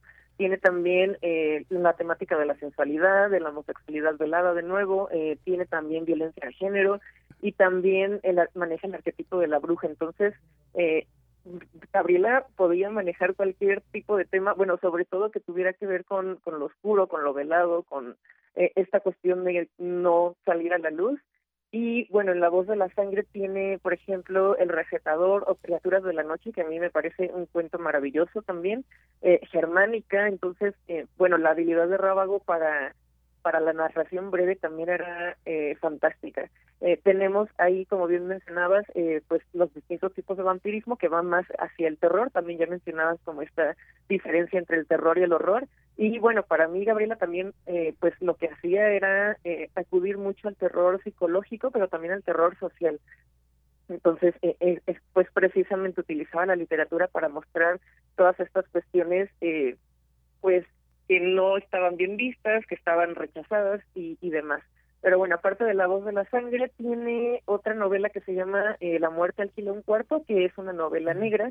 Es una novela un tanto detectivesca también porque inicia con un asesinato. Entonces, lo que vamos a ir descubriendo es quién cometió este asesinato y a la vez eh, es una novela también híbrida porque la propia protagonista está escribiendo una novela de ciencia ficción. Entonces, tenemos novela negra y ciencia ficción, se van intercalando los eh, capítulos y bueno, eso también me parece como eh, muy propositivo en su obra. No era una autora común, no era una autora tampoco que, tratara temas comunes y eso es lo que me encanta de ella, no solamente que se enfocaba en ciertos temas eh, que eran como poco visitados o que no eran bien vistos, sino que también eh, escribía con completa libertad. Entonces no le importaba como que su obra se etiquetara en tal o cual género, sino que escribía precisamente lo que quería escribir y como lo quería hacer y, esa libertad a mí también es lo que me fascina de su obra. Y bueno, eh, aparte de esas dos obras, también mencionaba al inicio que tiene literatura infantil. Esa eh, no se ha reeditado tampoco. O sea, esta es la primera novela que tenemos reeditada de ella. Entonces, cuando yo escribí la introducción, también les comentaba a Ade y a Socorro que estaría buenísimo reeditar eh, La voz de la sangre, por ejemplo, o la muerte alquila un cuarto, o sea, seguir reeditando su obra más allá de todo Ángel es terrible porque de verdad es una maravilla. Y entiendo que solamente pandemia, el cuento de pandemia, eh, se puede encontrar en, en internet, en digital. Creo que sí, sí, ¿verdad? Sí, está disponible en varias páginas. Entonces, eh, si buscan pandemia, Gabriela Rábago Palafox, les va a salir, eh, les van a salir varios enlaces donde lo van a poder leer. Y yo recomendaría que, que lo leyeran para que pues supieran también un poco eh, el estilo, cómo escribe Gabriela, y si les gusta ese cuento, entonces sin duda les va a gustar la novela. Pues Lola, yo creo que a veces las escritoras que están introduciendo estos materiales de, de Vindictas prácticamente se vuelven eh, mediums ahí que, que, que, que, están rastreando los eh, pues las reminiscencias de un fantasma de lo que de lo que ya no tenemos en el presente. Eh, y bueno, me llama mucho la atención además tú siendo una escritora joven y, muy prometedora además que nos ha dado muy, muchos buenos elementos para, para asustarnos, para meternos en esos mundos oscuros.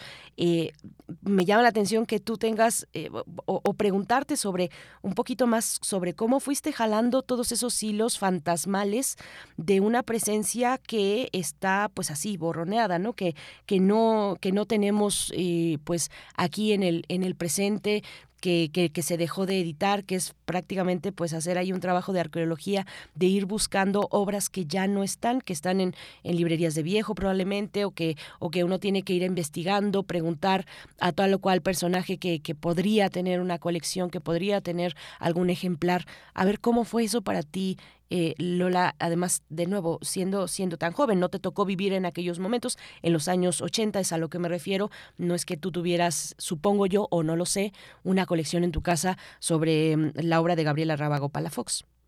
No, para nada. Eh, tiene también que ver con esta cuestión de que estoy en contacto con eh, muchos colegas que también están como eh, interesados en estas temáticas, en esta cuestión de la recuperación de autoras. Entonces, entre nosotros nos vamos recomendando, nos vamos diciendo, mira, encontré este libro escaneado.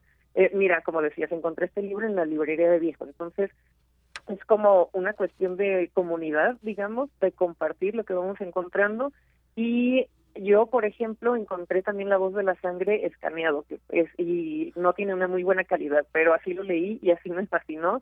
Y hace poco lo compartí, precisamente porque escribí un cuento eh, basado en uno de los cuentos de Gabriela, que se lo dediqué, y lo comenté, bueno, lo publiqué en internet y, lo subí a Google Drive y compartí el libro con todo el mundo. Entonces, eso, yo creo que tiene mucho que ver con esta cuestión de comunidad y de compartir entre nosotros estas joyas que vamos encontrando para que en algún momento eh, el Fondo de Cultura, la UNAM o un editorial grande eh, se fije en eso y pues esté como interesada en reeditar, que es lo que ya está sucediendo.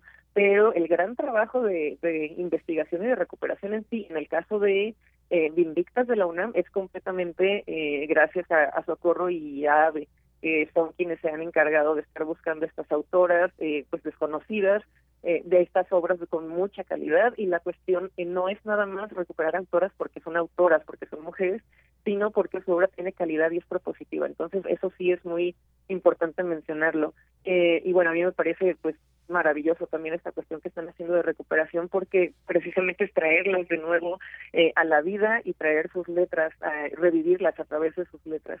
Sí, permanecen como espectros hasta que pues sucede que, que nos asombramos, que alguien se da cuenta que no están en el registro literario actual y, y, y sucede que, que, que, se da todo lo que, todo lo que se ha dado con Vindictas, pero es dramático, es dramático que no tengamos pues acceso hasta hasta estos momentos, ¿no? Ya con una primera obra reeditada que es Todo Ángel es terrible, dramático que no tengamos acceso a una a, una escritora como Gabriela Rábago. Eh, yo no la he leído, o sea, apenas la vengo leyendo ahora, todavía no termino Todo Ángel es, terrible. Cuéntanos por qué. Bueno, nos decías, eh, por supuesto que son autoras, escritoras de altísima calidad. Eso es innegable, indudable eh, y, es dramático todavía aún más que, que no las tengamos manejando, digamos, eh, en, lo más, en lo más cotidiano de las y los lectores en México.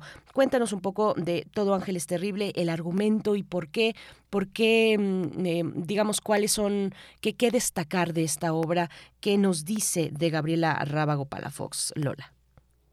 Eh, el libro, bueno, la novela Todo Ángel es Terrible va eh, de, un, protagonista que eh, es Octavio y Octavio está, digamos que es una especie de soliloquio, le está, eh, está hablando para sí mismo, pero a la vez le está hablando a alguien más que nunca aparece y que no sabemos quién es.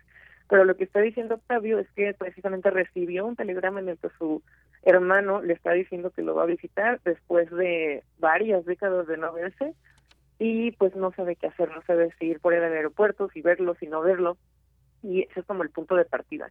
Entonces nos vamos hacia el pasado, Octavio empieza a, rememorar su infancia, a estos años de formación, es una novela de formación, entonces él eh, reflexiona sobre esta cuestión de la transición entre la pubertad y la adolescencia. Su hermano es un poco más grande, entonces él entra a la adolescencia mucho antes y Octavio pues se aleja un poco más en el hermano, se aleja un poco de Octavio porque pues ya está interesado en otras cosas.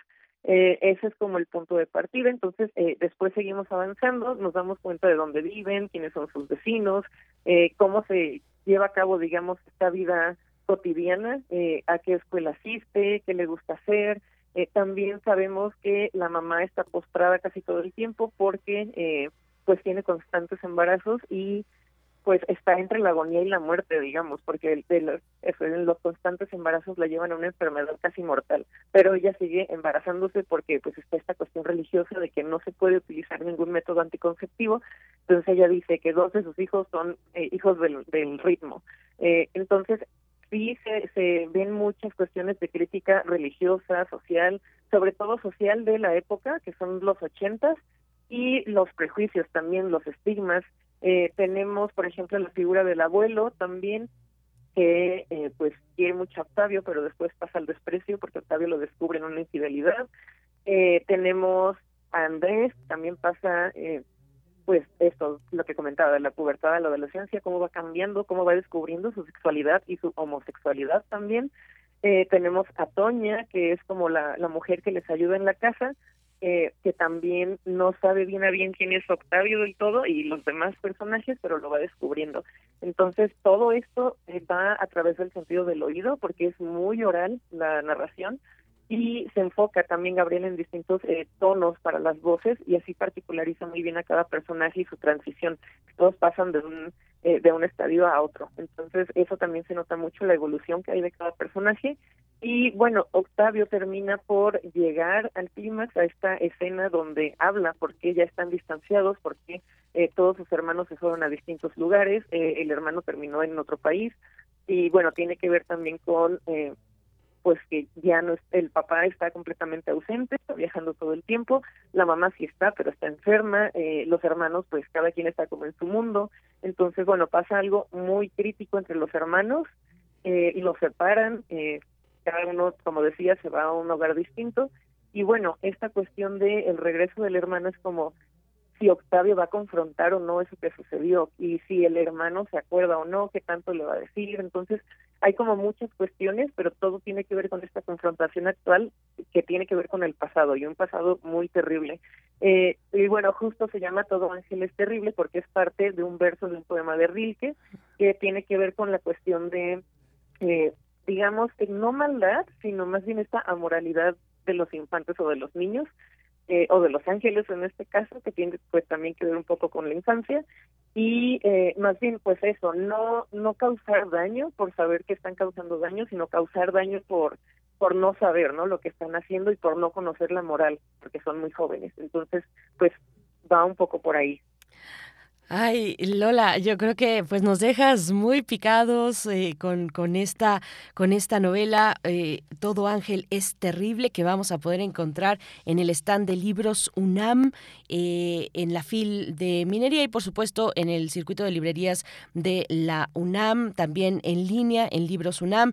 Lola Ancira, y queremos saber también de ti.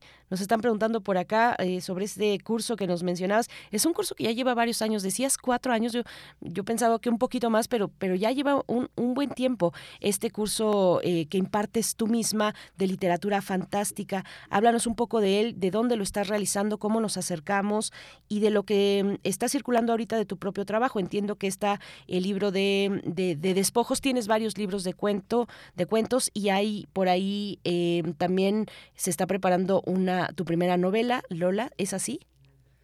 Sí, eh, hoy presentamos Despojos, precisamente, que es el último libro publicado en la Feria de Minería a las 4 de la tarde, en el stand del POEM del Estado de México. Y mañana presentamos Todo Ángel en el stand de la UNAM a la una de la tarde. Y bueno, el curso de literatura fantástica que imparto es virtual, es por Zoom. Eh, pues ya Gabriela es una de las grandes autoras que leemos, pero yo trato también de que eh, pues todo, digamos, mi corpus de lecturas eh, sea mayoritariamente de autoras y de autoras que no sean tan conocidas. Está también, por ejemplo, Bela Fernández, que también la acaban de reeditar, entonces sí hay muchos esfuerzos por reeditar estas autoras. Eh, ese curso lo doy en literaria, que es una escuela de escritura, y es parte del diplomado de, literaria. Entonces, eh, lo doy aproximadamente cuatro veces al año. Eh, también, si no están tomando el diplomado, también se pueden inscribir solamente a este curso. Eh, la página me parece que es literaria.org. Y eh, bueno, es una, eh, un curso de nueve sesiones de hora y media cada sesión y lo que hacemos es, es leer y analizar textos, también dejo ejercicios de escritura, entonces es un curso teórico práctico. Y eh, sí, estoy trabajando en mi primera novela que dejé, inicié en 2018, pero la tuve que pausar por otros proyectos de cuento que tenía que trabajar en el camino. Eh, ahora la retomé, espero terminarla este año y, y pues eso. Eso, nada más, eh, poquito, Lola, poquito. Bueno, pues, y además, pues ya volvimos a la presencialidad con las con las ferias del libro, afortunadamente, pues buena falta le hace, gran falta le hace a la industria editorial, a la industria independiente, tener de nuevo ese vínculo con las y los lectores. Eh, Lola Ancira, pues enhorabuena, felicidades por eh, pues encontrarte ahora introduciendo esta, esta novela eh, de la colección Vindictas, Todo Ángeles Terrible de Gabriela Rábago Palafox. Te seguimos también en redes sociales, arroba Lola-Tucitala arroba lola-tucitala. Ahí te podemos seguir para quienes estén interesados y te puedan preguntar tal vez por ahí sobre los libros, sobre los cursos, perdón, em, los cursos que impartes, el curso de literatura fantástica que por acá nos estaban preguntando en redes. Muchas gracias, Lola Ancira. Lo mejor para, para esta tarde también que presentas eh, despojos y, y, mañana con eh, todo Ángeles Terrible. Muchas gracias, Lola. Gracias a ustedes. Hasta pronto. Bien, pues ahí lo tienen, hay mucho movimiento literario, muchas propuestas, bueno, todo lo que se da en torno a la fil de minería. Vayan, vayan, este fin de semana ya se acaba, vayan, cuéntenos cómo, cómo le están pasando, si es que ya se acercaron, qué les gustó más. Por acá nos eh, preguntaban sobre los, em, sobre el ciclo de novela policíaca, de novela, de novela policíaca, es lo que nos estaban preguntando. Bueno, pues eh, Radio UNAM ha estado ahí hoy también y durante el fin de semana a partir de las 5, de 5 a 7 de la tarde. Estaremos transmitiendo desde, desde la FIL mm, de Minería. Vamos con la petición que nos hizo desde la semana pasada Alfonso de Alba Arcos en la música. Esto es de Fernando Delgadillo, concierto Aire a ti.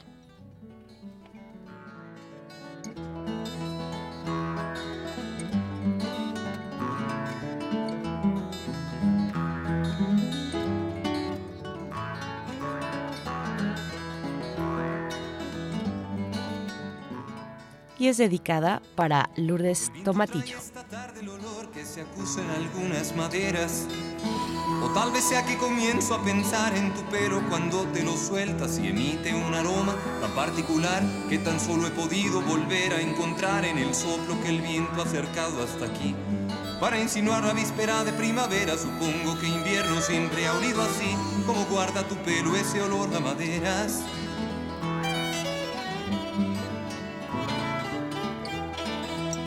La tarde habita en tus ojos castaños con el aire antaño que siempre perdura. Cuando te estoy esperando, cuando me encuentro con una infinita mañana, camino a alargarse como temporada de frío que en mi espalda se queda, hasta que la tarde se acomoda en mí. Ella me entibia las ganas, por eso me gusta y me gusta decirlo. La tarde en tus ojos tiene un aire antiguo.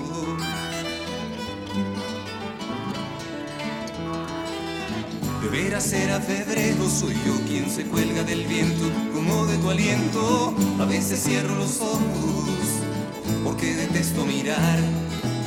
el bálsamo que respiro tan ávidamente es el viento y no más. Y a veces lo olvido, pero algo me acuerda y lo vuelvo a pensar y me digo, oh, ¿dónde te tengo? ¿En dónde no estás?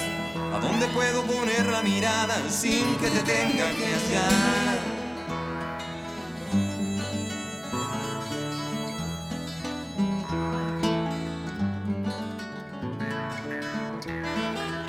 La luz del mundo se marcha a las 7 y yo apenas comienzo a ver bien. Conforme tira al oscuro camino pensando que sigo tu sombra a la vez que un susurro de las hojas sueltas se va cuchicheando frases incompletas y a veces hasta pregunta por ti. Pregunta por ti. De veras será febrero, soy yo quien se cuelga del viento como de tu aliento. Por eso cierro los ojos, porque detesto mirar. Que el bálsamo que respiro tan ávidamente es el viento y no más esta tarde el rumor de tu voz que se pierde a la luz perezosa del sol y te imagino acostada apagando la luz del candil. Del mismo modo que miro que el sol de la tarde cuando se recuesta tiene un aire a ti. Y miro al último sol de la tarde como se recuesta con cierto aire a ti, por cierto, con cierto aire a ti. Concierto aire a ti, por cierto, concierto aire a ti.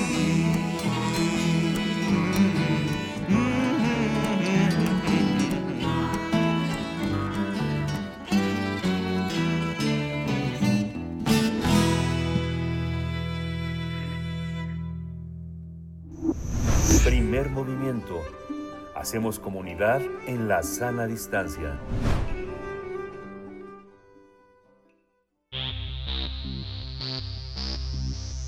De festivales, ferias y más. Recomendaciones culturales. La compañía La Gran Pompa está celebrando 18 años desde que sus fundadores emprendieron el proyecto que dio paso al género del teatro excéntrico, que conjuntan una serie de disciplinas circenses. Para festejar, invitan al público a disfrutar la propuesta Par de Comodines, que se presentará los sábados y domingos del 11 de febrero, ya se ha estado presentando, al 26 de marzo en el Foro La Gruta del Centro Cultural Helénico. Se trata de un show donde dos payasos intentarán repetir la hazaña del legendario Guillermo Tell, que consiste en colocar una manzana en la cabeza de uno de ellos para que su compañero le atraviese con una flecha, por lo que de presentar algún error en su, en su ejecución podría tener consecuencias fatales. Así que a lo largo de 60 minutos sufrirán múltiples desacuerdos que los harán experimentar situaciones absurdas en medio de trucos y exhibiciones. Y bueno, cabe señalar que esta obra se gestó a partir del deseo de montar una mm, puesta en escena que rescate sketches clásicos del clown de circo, donde los actores se presentaban como un payaso cara blanca.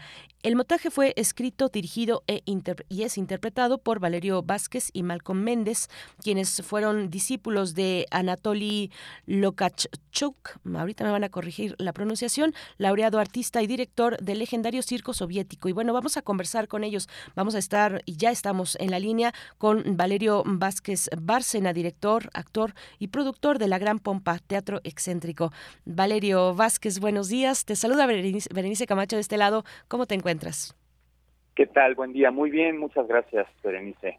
Qué divertido, solamente repasar el argumento de esta obra, bueno, pues eh, ya, ya nos deja una sonrisa en el rostro. Valerio, bienvenido. Igualmente, Malcolm Méndez, artista escénico, formado en la tradición rusa, especializado en la Escuela Estatal de Circo y Teatro de Variedades de Moscú. Bienvenido a Primer Movimiento, Malcolm, ¿cómo estás? Hola, Berenice, ¿qué tal? Este, buenos días. Buenos días, buenos días a ambos. Pues cuéntenos, eh, enhorabuena por estos 18 años de la gran pompa. Ustedes eh, toman la estafeta, entiendo. Eh, cuéntenos, cuéntenos de este proyecto y de lo que se trata, digamos, de cómo, cómo, cuáles son los elementos que componen y el ánimo que compone a lo que llamamos, o ustedes llaman teatro excéntrico. Valerio, empezamos contigo. Claro que sí. Bueno, pues este, el teatro excéntrico es una idea que nos surgió eh, basándonos en, lo, en unos artistas del circo clásico, sobre todo que estuvieron muy en boga eh, a inicios de los años 20, digamos la primera mitad, perdón, a inicios de los del siglo XX, la primera mitad del siglo XX, este, que eran artistas de circo eh, que buscaban fórmulas cómicas para hacer sus actos, ¿no? Entonces, a final de cuentas, eran actos de circo cómicos. Esto eh, no tuvieron su origen allí, son mucho anteriores, pero digamos estuvieron en, en apogeo en ese momento. Y nosotros, al eh, ser una compañía más, digamos, más cercana a la esfera teatral, ¿no? Eh, donde nos presentamos sobre todo es en teatros o festivales generalmente teatrales, aunque sí hemos tocado los circos, bueno, decidimos que lo que podríamos llamar a nuestro trabajo como el teatro excéntrico, ¿no? Eh, porque es un teatro basado en los artistas excéntricos de aquellos tiempos y porque de lo que se trata es de realizar siempre, eh, utilizar los, los ejercicios circenses de una manera cómica, eh, con, con, justificaciones cómicas basadas en nuestros personajes, ¿no? Eso sería básicamente nuestra idea del teatro excéntrico. qué, qué, maravilla y qué interesante y qué bueno contar con una propuesta como esta en, en México, eh, en la capital del país también, Malcolm. Que, que tiene una inspiración, lo decíamos en la introducción, Em, una inspiración en el circo y el teatro de variedades de Moscú. Em, corrígeme de nuevo la pronunciación, Anatoly Lokachuk, eh, seguramente lo estoy pronunciando mal, pero bueno, finalmente viene, hay una tradición que ustedes recuperan em, de, este circo soviético. Cuéntanos un poco de esta parte y cómo se, se desarrolla una, una idea de circo como ese, como el circo soviético, en la actualidad, en el México del siglo XXI, con todos estos elementos que ya también Valerio ha aportado, eh, Malcolm. Este, sí, Berenice, con mucho gusto. Este, no, está muy, muy cercana tu, tu pronunciación. Ah. Es Lukashuk. Este, Lukashuk Anatoly Lukashuk, que bueno, es un maestro eh, que lleva muchos años radicado aquí en México.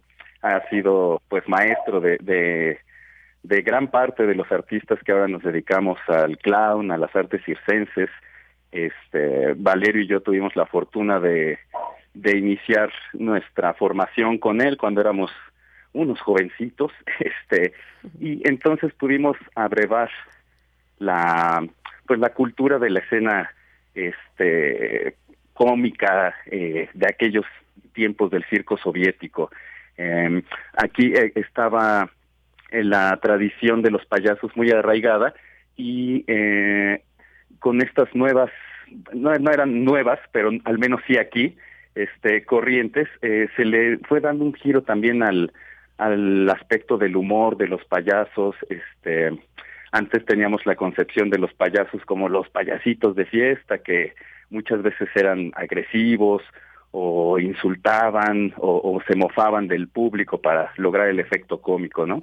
Eh, nosotros hemos buscado a través de, esta pues esta cultura escénica, eh, llevar el humor eh, a un plano pues más humano, eh, más directo, más cálido y como dice Valerio, usando los trucos. Ese sería básicamente el, el meollo del asunto, ¿no? Usar los trucos que pueden ser disciplinas circenses o puede ser la ejecución de instrumentos musicales o magia o danza, este, para poder construir las las escenas.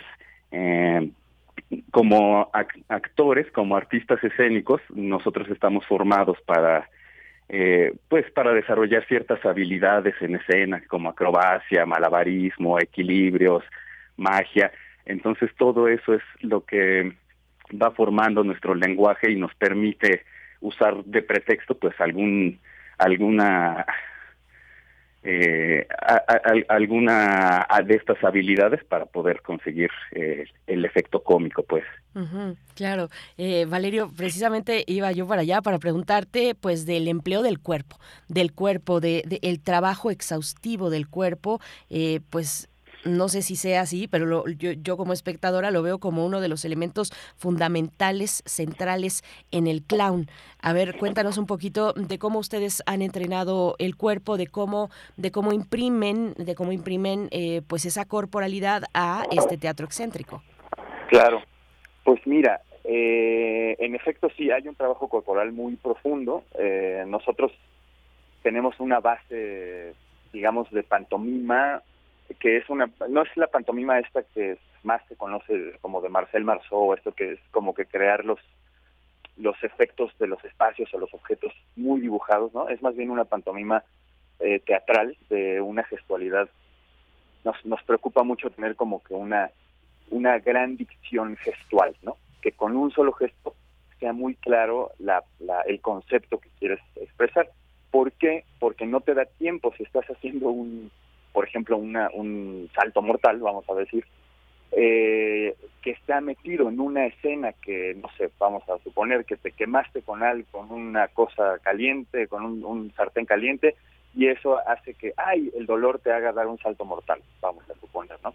Entonces, el gesto de dolor debe ser muy claro y muy rápido para que la, el espectador lea perfectamente la razón por la cual estás dando un salto mortal y no aplauda tanto el salto mortal, ¿no? sino la se, viva contigo el, momento del, del, susto por la quemadura que te ¿no? Entonces, sí, el cuerpo tiene que estar súper entrenado para poder reaccionar de una manera orgánica con todos estos trucos que realizamos, ya sean acrobáticos o de malabarismo. En el mismo eh, ejemplo del sartén, a lo mejor en vez de dar un salto mortal con la quemadura, a lo mejor se suelta el sartén en el aire porque estaba muy caliente y lo vuelve uno a cachar con la otra mano y sigue caliente, entonces se hace un acto de malabares, por decir algo, ¿no? Eh, o podría resolucionarse con un acto de magia, en fin, pero corporalmente tenemos que estar muy atentos, muy entrenados, este, para que los gestos sean muy claros, precisos y digamos lo que realmente queremos decir, ¿no? Para que el público también vaya comprendiendo con nosotros sin necesidad de palabras. No quiero decir con esto que no utilizamos, que no hablamos, sí podemos hablar en, muchos momentos, pero siempre en un segundo plano. Lo principal es la, el lenguaje corporal. Ay, qué, qué, maravilla. Pues ya, eh, de verdad que se antoja mucho. Eh, cuéntenos de esta, de esta puesta en escena, de par de comodines que, eh, que, están, que están presentando en, en el Foro La Gruta en el Foro La Gruta del Centro Cultural Helénico. Cuéntanos, eh, Malcolm Méndez, es una propuesta para público infantil, pero en realidad, bueno, eh, pues puede ser para todo público y para toda la familia. A ver, cuéntanos un poquito, Malcolm. Sí, así es. Esta, esta puesta en escena la pensamos más para, para público infantil, en efecto, pero digamos que los estímulos que, que le vamos dando al público eh, también eh, llegan a involucrar a, los adultos. Este, son, como bien lo resaltabas, este, eh, de un carácter visual muy, muy potente. Este, esto que, que comentaba Valerio de, la gestualidad del cuerpo, eh, también tiene que ver con que muchas acciones pues son digamos caricaturizadas, ¿no? Este, entonces los personajes también entran en un plano eh, de ficción, pero que sí, sí, sí somos capaces de ver ahí. Eh, los, los niños participan, eh, los, los adultos también, eh, porque eh, dentro de este lenguaje eh, del, circo, del clown, eh, los sketches, las estructuras dramáticas, por llamarles de alguna manera, son muy sencillas, ¿no? Son situaciones muy claras, no, no muy complejas, este, que permiten al público involucrarse eh, que muy rápido eh, y, y, jugar, entrar en la ficción. Este, como comentabas al principio también, la idea era rescatar eh, o retomar más bien algunos actos circenses clásicos de, de clown, entradas que muchas de ellas eh, con el paso del tiempo van, van quedando de lado, se van olvidando. Entonces, eh, bueno, como nosotros tuvimos la, la fortuna de poder conocer de, de primera mano muchos de estos eh, números, eh, quisimos adaptarlos para, para mostrarlos al público de aquí, que yo creo que es una experiencia pues eh, nueva, eh, original, que, que también nos, nos ayuda a, llevar eh, pues esta atmósfera de calidez, de fiesta a, a chicos y grandes, porque pues todos le entran por igual. Todos le entramos por igual. Ay, pues sí, qué, qué, qué, qué interesante. La vamos a pasar muy bien, de verdad que se antoja muchísimo. Y bueno, hay una parte sonora también, una parte musical eh, que han mencionado. Eh, Valerio, eh, hay instrumentos en escena. A ver, cuéntanos un poco de esa parte. Así es, pues justamente como Malcolm, retomando esta idea de Malcolm que sobre que es caricaturizado todo, pues igual que las caricaturas, toda la música está llena de efectos, de sonidos incidentales. Uh -huh. Nosotros utilizamos sí la, la, música que suena, digamos, para mantenernos en ritmo, pero tenemos un músico incidentalista en escena que realiza, eh, apunta y subraya todos los movimientos, los los golpes que, ten, que nos damos, los este las mmm, las si esquivamos estos golpes hay silbatos eh, tambores redobles de tambor etcétera. Entonces muy en el sentido de cómo funcionaban cómo funcionan o funcionaban más antes las caricaturas clásicas no eh, que los instrumentos van apuntando toda la partitura corporal de los este, de los dibujos animados pues bueno nosotros utilizamos también esta parte para subrayar y caricaturizar más todavía nuestros nuestros gestos. Pues, y esto ay, corre a cargo de, bueno, alternan funciones Gregorio Villegas mm. y Esaú Vázquez, que este, son dos percusionistas que están con nosotros. Pues, em, pues muchas gracias. Sí, y es que, bueno, la sonorización en vivo, qué, qué interesante como se hacía hace muchísimas décadas el, el cine, como empezó en algún momento el cine, eh, como también en las radionovelas que se transmitían en vivo, pues tenían ahí a sus, eh, pues a, los personajes que iban sonorizando, que iban eh, pues incorporando estos, estos incidentales que les llamamos también en, en radio. pues qué, qué maravilla. Inviten al público, por favor, Malcolm, cuéntanos hasta qué fecha van a estar, horarios y todo lo que tengamos que saber, las coordenadas para acercarnos al par de, par de comodines, ustedes dos, de la compañía La Gran Pompa. Sí, claro, este, pues vamos a estar los sábados y domingos a la una de la tarde en el foro La Gruta del Centro Cultural Helénico, que está ubicado en Avenida Revolución, muy cerca de Altavista, del Metro Barranca del Muerto, el Metrobús Altavista está cerca también. Este, vamos a estar ahí hasta el 26 de marzo. Maravilloso. Saludos por allá. Hay que atender a pues ya nos está saludando por acá este, este pequeño o pequeña, no lo sabemos. Pero bueno, les dejamos ir para, para que sigan atendiendo por allá en casa. Muchas gracias. Enhorabuena por estos 18 años, Valerio Vázquez Bárcena, Malcolm Méndez. Gracias a ambos. Muchas gracias. Gracias a ti, Berenice. Este, les esperamos allá. Muy buen día. Hasta pronto. Qué, qué energía en este grito que está, que está sonando en esta mañana. Así hay que exigir las cosas. Esa es la manera. Cuando a uno no le parece algo, cuando hay una injusticia por ahí, pues lanzar un grito de esa magnitud. 8 con 55 minutos. Nos están pidiendo música. Nos piden eh, Gabriel del Corral, nos pide Give Peace a Chance de John Lennon, este clásico con el que vamos a despedirnos de Radio Nicolaita. Gracias, disfruten su fin de semana por allá en Morelia. Saludos, saludos. El lunes nos volvemos a encontrar a partir de las 8 de la mañana aquí en Radio UNAM. Vamos con música, después al corte y seguimos en primer movimiento.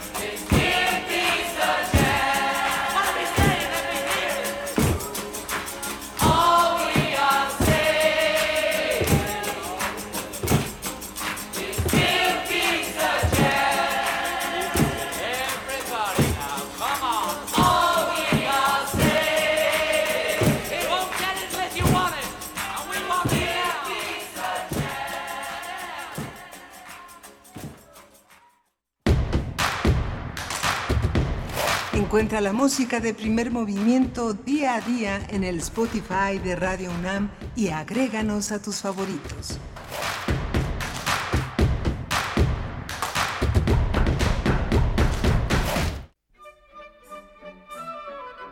Franco Sefirelli, entre el cine y el teatro. 100 años de su nacimiento.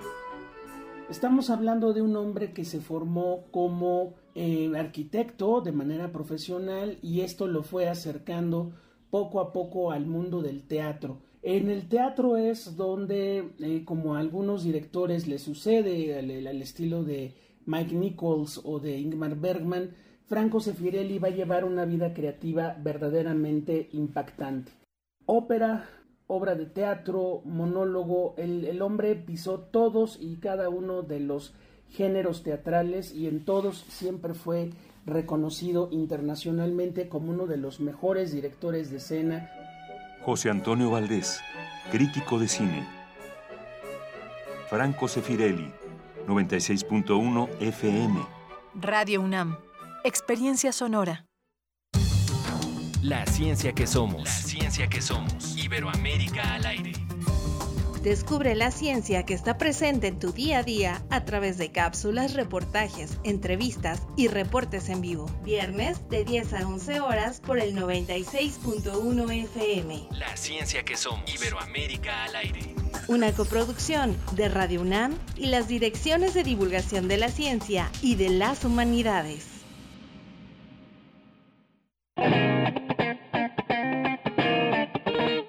Este es el sitio donde se intersecta toda la música.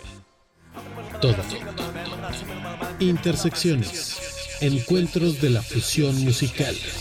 Todos los viernes a las 21 horas por el 96.1 de FM. Radio UNAM. Experiencia sonora. Durante más de 30 años, nuestra INE ha estado en buenas manos. Cada profesional se ha capacitado, estudiado y trabajado para proteger nuestras elecciones y nuestros datos personales.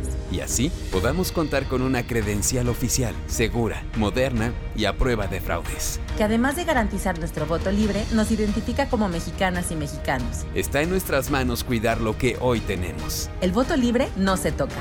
Mi INE es valioso porque nos identifica y nos une. Los nazis crearon las metanfetaminas para convertir a sus soldados en seres incansables y deshumanizados. Bajo su efecto, el ejército nazi inicia la peor guerra de la historia y crea los campos de exterminio.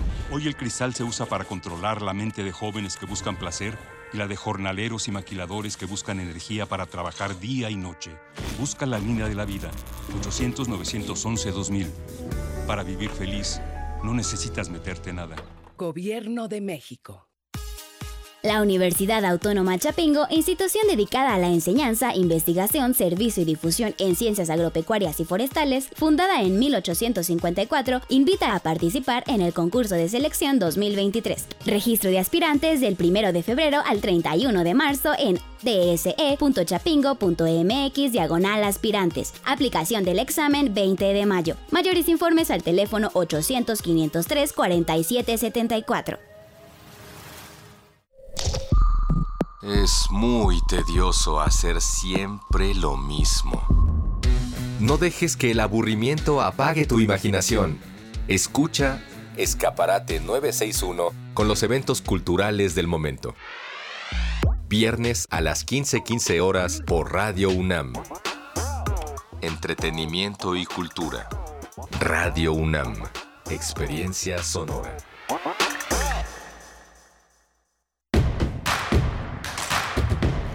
Síguenos en redes sociales. Encuéntranos en Facebook como Primer Movimiento y en Twitter como arroba PMovimiento. Hagamos comunidad.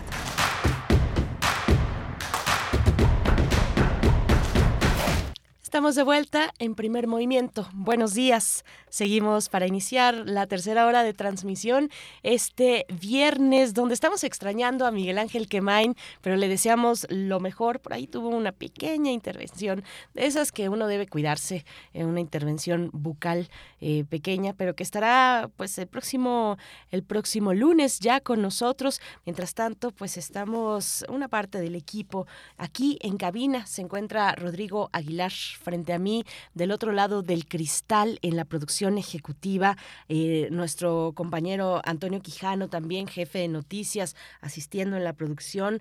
Eh, Antonio Beltrán, esta mañana en los controles técnicos, yo creo que no nos había tocado juntos. Antonio, ¿verdad? No, no nos había tocado una, una, es la primera vez para ti. Ah, pues bueno, estamos, eh, eh, estamos eh, estrenando, está estrenando la consola Antonio Beltrán, que hoy nos acompaña. Sí, no, a mí no me, no me había tocado verlo por acá. Pues, pues muy bien, muy bien, Antonio, muy bien, bienvenido. pues aquí estamos, estamos acompañándonos y acompañándoles a ustedes también en mm, sus tareas cotidianas. En este viernes ya, pues se acerca el calor, se acerca la, primavera, el, calor en realidad ya llegó, no sé si ustedes lo perciben aquí en cabina, bueno, ¿qué les cuento? ¿Qué les cuento? Y se va a poner mejor, en realidad esto se va, se va a poner con más calientito, con más ambiente, porque vamos a tener invitados aquí en cabina, estaremos eh, conversando y escuchando la música del cuarteto Orishas. Ya verán ustedes, no se lo pueden perder, tienen una presentación en el CENART el jueves 30 y viernes 31 de marzo. Anótenlo anótenlo, por ahí en su agenda porque de verdad que está muy interesante se la van a pasar muy bien si se acercan esos días, jueves 30 y viernes 31 de marzo, al auditorio Blas Galindo del CENART en la colonia Country Club, alcaldía Coyoacán, ahí en el CENART. En el CENART, eh, este concierto que se titula Danza non Danza es lo que vamos, de lo que vamos a estar compartiendo y, y comentando esta mañana del proyecto de este cuarteto de guitarra de cámara, el cuarteto Orillas. Dos de sus integrantes estarán con nosotros ya ya, se acercaron por acá, ya, ya llegaron después de la poesía, van a pasar aquí a cabina con nosotros. Se trata de Daniel Aguilar y también de Diego Emerit Cruz, ambos integrantes del cuarteto, y este último, Diego Emerit, director artístico de este ensamble que tiene composiciones originales y que también hace eh, mm, lecturas, digamos, de otros compositores, de compositores no solamente mexicanos, eh, sino también transcripciones de un repertorio muy variado que, bueno, alcanza eh, lo más clásico, países europeos, Rusia, pero también América Latina. Así es que, bueno, van a estar con nosotros para hablarnos de su proyecto y de la presentación que van a tener y hacia el cierre, hacia el cierre de esta hora que todavía tenemos por delante, mm, vamos a conversar sobre Japón. Japón en México, porque la Fundación Japón México se, estará presentando en la Biblioteca Vasconcelos, un escenario bellísimo, si ustedes la conocen, lo sabrán, un escenario eh, muy bello, muy dinámico también me parece la Vasconcelos, siempre nos sorprende con propuestas interesantes, así es que, bueno, la Fundación Japón en Japón México está ya acercándose a la Vasconcelos para poner a disposición del público eh, eventos gratuitos que tienen que ver con la cultura japonesa. No se lo pueden perder, vamos a tener los detalles. Hay talleres, mm, talleres infantiles em, y para todo público también. Hay charlas sobre manga, por ejemplo hay mm, una oportunidad interesante de acercarse a la cultura japonesa y nos va a contar los detalles Ana Laura Solís, Siriaco, coordinadora de actividades culturales de Fundación Japón en México. Así es que bueno, de, de eso va. Le seguimos leyendo en redes sociales y nos vamos ahora con la poesía necesaria. Es hora de poesía necesaria.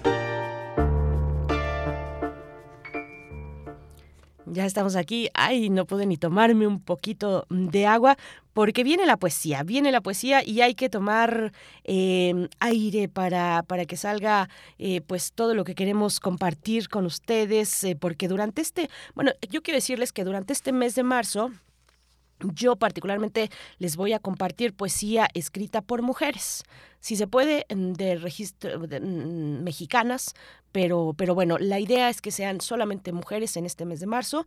Así es que voy a empezar con una de nuestras grandes poetas, ensayista, crítica literaria, Dolores Castro Varela. Dolores Castro Varela, que hace apenas un año lamentábamos su muerte en el mes de marzo precisamente del año 2022.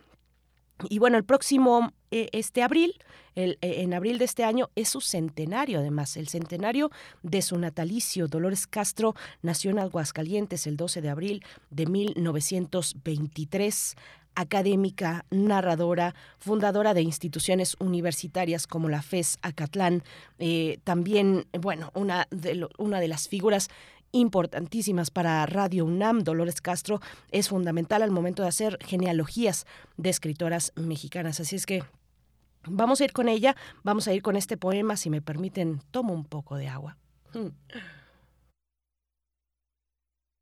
Se titula Reflejos. Ustedes saben que me estoy mejorando de una rinitis que no, que no me abandona, que me trajo COVID como como este mm, como una de las secuelas y que no me abandona. Pero bueno estamos aquí. Tampoco tampoco nos vamos a poner a llorar porque afortunadamente tenemos este espacio que podemos compartir con ustedes. Vamos con la, con, la poesía de Dolores Castro reflejos.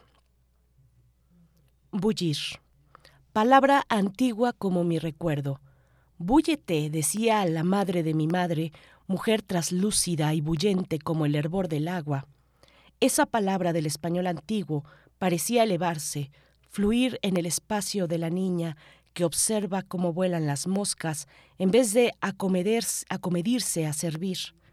El vuelo de las moscas, el vuelo de las niñas, con espacio más amplio pero sin alas, huye por los aromas, intenta no caerse del nido y elevarse mientras escucha, o se contempla en el charquito que dejó la lluvia en el patio, Búllete, niña, acomídete, búllete, no te quedes allí. Bullirse o reflejar el torrente del mundo.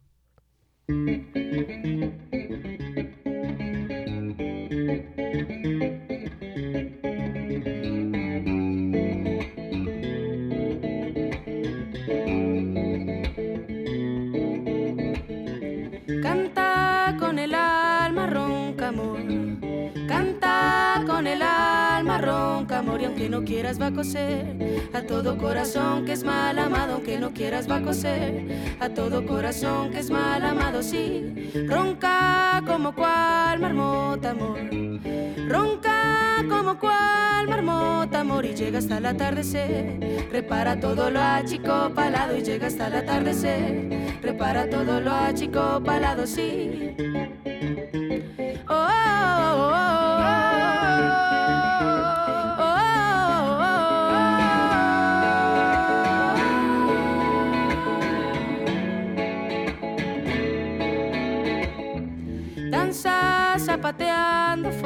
Amor. Danza zapateando fuerte amor y llega hasta el amanecer, dejando todo el barro masajeado y llega hasta el amanecer, dejando todo el barro masajeado, sí. Para y bien cabrona, di que no. Que no. Para y bien cabrona, di que no, que el buen amor no es dar de más. Y para recibir quedas cansada, el buen amor no es dar de más. Y para recibir quedas mamada, sí. Oh,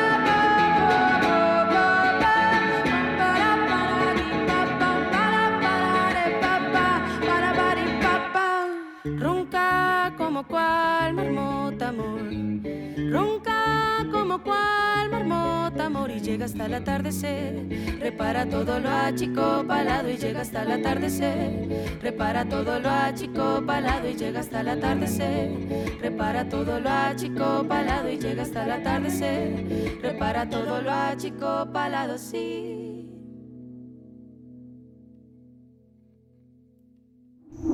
Primer movimiento. Hacemos comunidad con tus postales sonoras. Envíalas a primermovimientounam.gmail.com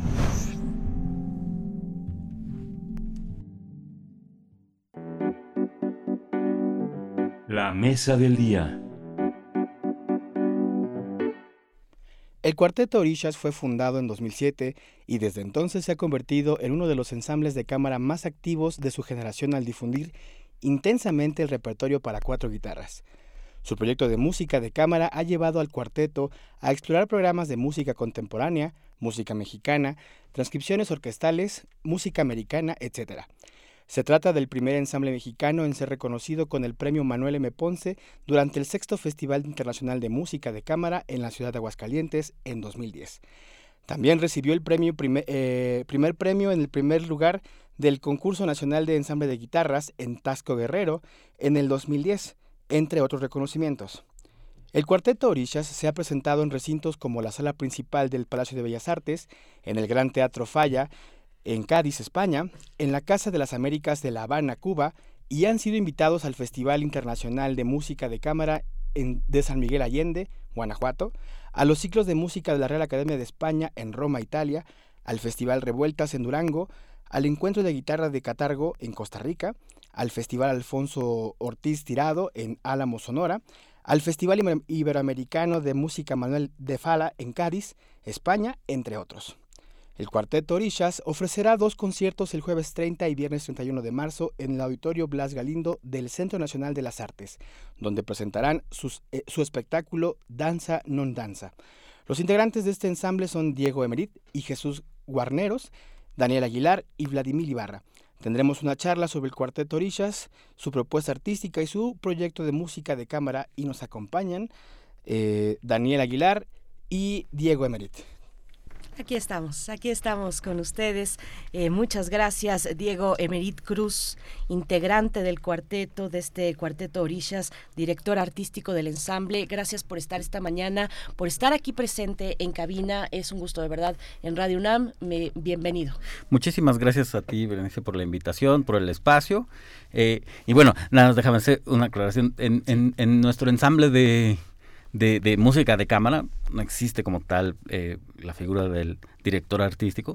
Más bien soy, soy como el director del, del proyecto que ahorita estamos desarrollando, el proyecto que estamos haciendo tiene eh, el nombre de Danza Non Danza, ahorita vamos a platicar un poco acerca de ello, y está apoyado por el sistema de apoyos a la creación artística y proyectos culturales, el SAC-PC de la Secretaría de Cultura. Ah, qué, interesante. Ahorita vamos a hablar de los estímulos, de los, apoyos muy necesarios y más ahora que vamos em, eh, pues emergiendo un poco, salvándonos de lo que vino con la pandemia, ¿no? De, de, de ese encierro muy prolongado, muy largo y donde los apoyos son indispensables para mantener proyectos tan interesantes como este, como el Cuarteto Orishas. También nos acompaña mm, Diego, eh, perdón, Daniel Aguilar, integrante de este cuarteto. ¿Cómo estás, Daniel? Hola, ¿qué tal, Berenice? Muchísimas gracias. Gracias por tenernos el día de hoy. Estamos muy contentos de estar aquí, de que nos hayas podido recibir en tu programa y también muy contentos y entusiasmados por hablar de este proyecto que hemos estado trabajando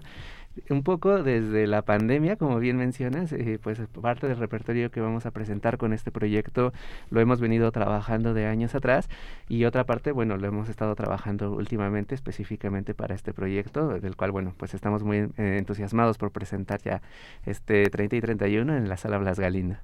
30 y 31 de marzo, hablar de este proyecto Danza Non Danza, pero antes les voy a pedir que nos recorramos un poquito hacia atrás en el tiempo porque si no estoy mal enterada, ustedes cumplen 13 años. El cuarteto Orishas va a cumplir en mayo de este año 13 años. ¿Estoy en lo correcto?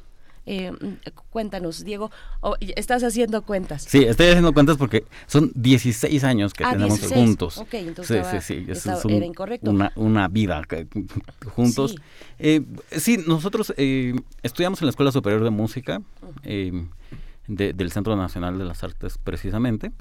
Y, en, parte de las actividades y de nuestra formación era la generación de música de cámara, es decir, música en conjunto.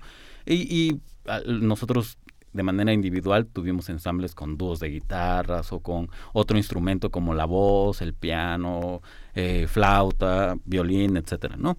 Eh, pero poco a poco eh, fuimos encontrando repertorio para cuatro guitarras, decidimos como empezar a explorar esa dotación y, desde el 2007 que empezamos a tomar esa, esa clase, nos empezó a entusiasmar mucho tanto el repertorio como el trabajo que teníamos, porque afortunadamente tenemos una muy buena relación de amistad, ¿no?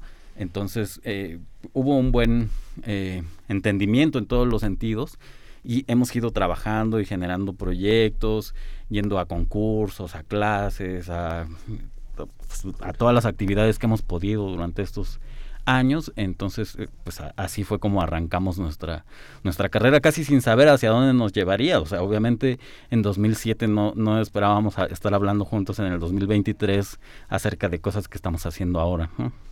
16 años eh, es fundamental el entendimiento, vaya, ¿no? Hay, hay parejas que duran mucho menos que eso, matrimonios que... Ni el 10% seguramente. Ni el 10%, eh, por ahí el, el, año fatídico de los 7 años, ¿no? Eh, bueno, en fin, ustedes llevan una trayectoria de 16 años y tener entendimiento en, en, por ejemplo, en la cuestión del, del, repertorio, o sea, no solamente de las relaciones entre ustedes, de las buenas amistades y de también saber cómo dirimir las diferencias, sino además en el repertorio. Cuéntenos un poco esa parte, cómo, cómo fue que ustedes entendieron, y te pregunto a ti, Daniel, eh, cómo entendieron, eh, eh, cómo, cómo, cómo fue ese entendimiento desde la parte del, de la composición, de la parte del repertorio, de lo, que, de lo que querían ustedes rescatar de la música, cuáles son sus líneas, digamos, sobre las que trabajan y crean su repertorio. Claro que sí. Bueno, en principio eh, estamos muy sujetos desde el inicio del ensamble, desde que éramos estudiantes, a las posibilidades de un ensamble como es el Cuarteto de Guitarras, que es un ensamble moderno, para el cual hay escritas ciertas cosas, pero eh, también hay mucho de, lo que se puede hacer. Está basado en las transcripciones de arreglos de música eh, ya sea orquestal o de, otra índole, como eh, ensambles de cámara que originalmente tienen otra dotación instrumental y que se pueden adaptar de alguna manera hacia el repertorio. Mucho de lo que hemos hecho a través de los años ha sido saber de qué es capaz la dotación. Entonces hemos sido muy curiosos al tratar de identificar qué podemos hacer eh, a partir de todo lo que se puede tocar en la guitarra, a partir de la extensión de, del, ámbito que tiene el instrumento. Em, y explorar, simplemente ir explorando desde la música antigua, barroca, todo lo que, lo que pueda haber a partir del, del periodo clásico romántico, pero mucho de lo que hemos terminado haciendo en los últimos años ha sido también dotación original para, para el repertorio. Eh, de cuarteto de guitarras, incluso trabajando con algunos compositores y buscando mucho la música que actualmente se hace en, en todo el mundo, ¿no? Eh, los compositores que actualmente escriben para guitarra, que están interesados en la dotación del cuarteto, investigar, ponernos en contacto con ellos y a partir de ahí generar repertorio. Hemos, hemos escrito eh, y estrenado y tocado música de compositores mexicanos, pero también de compositores alemanes, australianos, etcétera. hemos ido hasta el fin del mundo para tratar de encontrar el repertorio y curiosear, ¿no? Un poco tocar, ver cómo funciona y a partir de ahí hemos ido generando el repertorio que con el que nos vamos quedando, pero también siempre lo vamos moviendo, siempre estamos en búsqueda de, nuevos horizontes tímbricos, estéticos y este y, musicales en general, ¿no? Claro, eh, eh, Daniel, eh, Diego, bueno, eso necesariamente implica mm, tender puentes tender puentes de entendimiento también hacia afuera, ¿no?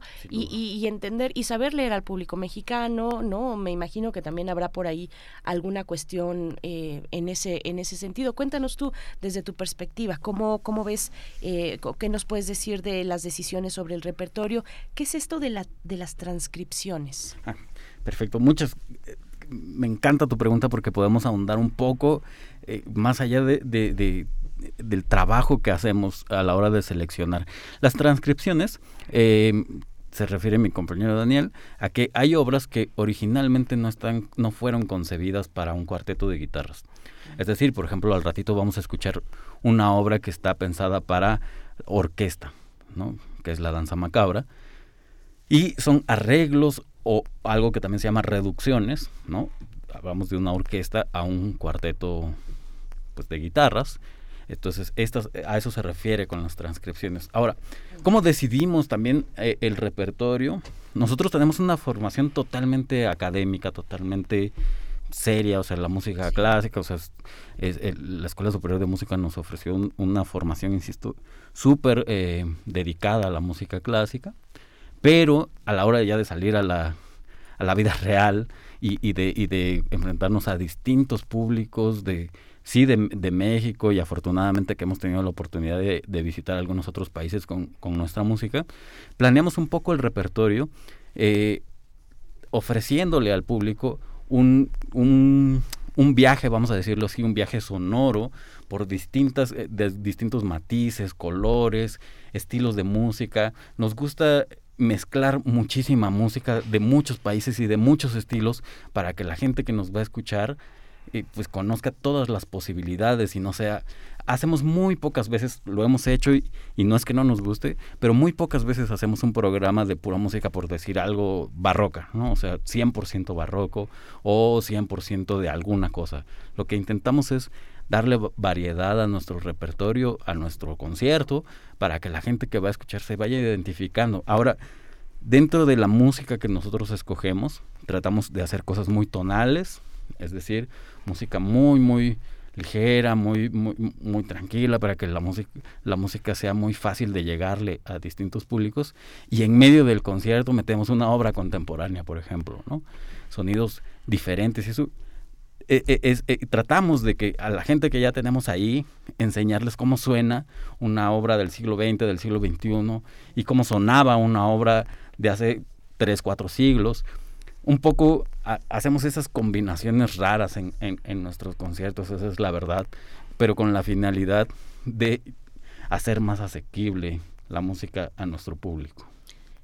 Vamos a escuchar, eh, eh, vamos a escuchar algo de su material, precisamente lo que, la que ya, la pieza que ya mencionabas, Diego, que es Danza Macabra.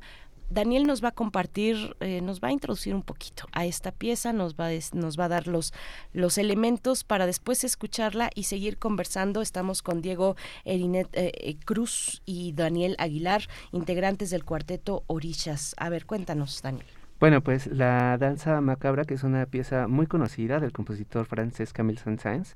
Y bueno, este es un arreglo para cuarteto de guitarras de un guitarrista canadiense que a su vez forma parte del cuarteto de guitarras de Canadá, que se llama Louis Trepanier. Y bueno, es un, es un arreglo que está muy bien logrado, sentimos nosotros para la, la dotación, nos interesamos mucho desde que escuchamos esta versión, porque eh, sabe llevar todos los elementos de la orquesta, a, como bien decía el compositor Héctor Berlioz, a, la guitarra, que también es como una pequeña orquesta. Toda la variedad de timbres, de eh, elementos que tiene eh, esta dotación original instrumental se puede llevar hasta cierto punto a la guitarra con cierta facilidad y bueno pues esperamos que les guste esta transcripción que vamos a escuchar ahora en nuestra interpretación. Vamos con Danza Macabra.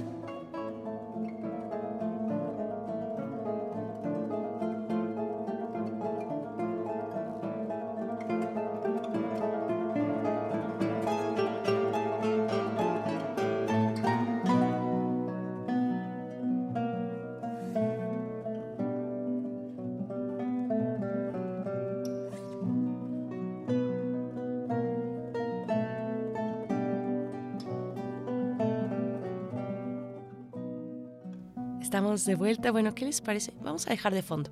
A ver, producción, si podemos dejar de fondo porque estábamos en una atmósfera muy... Eh, ya lo estoy escuchando de fondo, claro. En una atmósfera eh, que nos trae la danza macabra en estos eh, arreglos, en esta traducción. Que, eh, bueno, que nos están compartiendo en esta mañana dos de los integrantes del Cuarteto Orillas, Daniel Aguilar y Diego Emerit Cruz.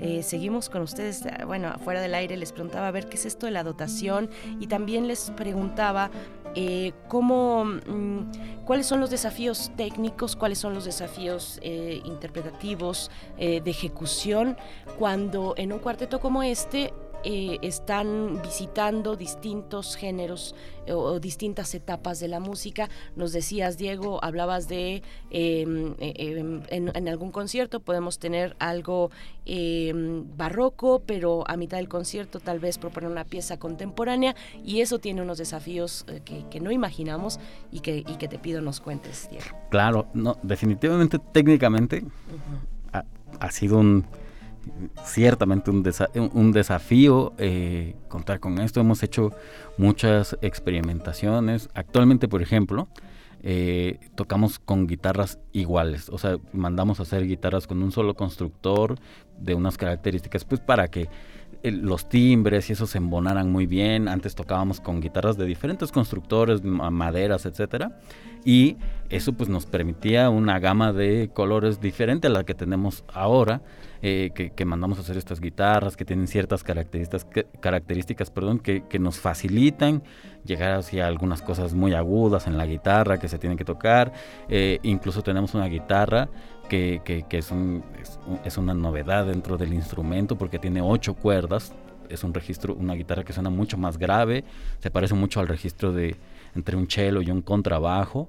Entonces eso nos ayuda a tener eh, bajos mucho más profundos, eh, sonidos graves mucho más interesantes, pero todo eso ha sido en función del repertorio que, hemos ido explorando. Como bien mencionas, hacemos eh, música de repente barroca o de repente del periodo clásico y luego música contemporánea australiana, por ponerte así, entonces del siglo XX australiano o cosas mucho más experimentales.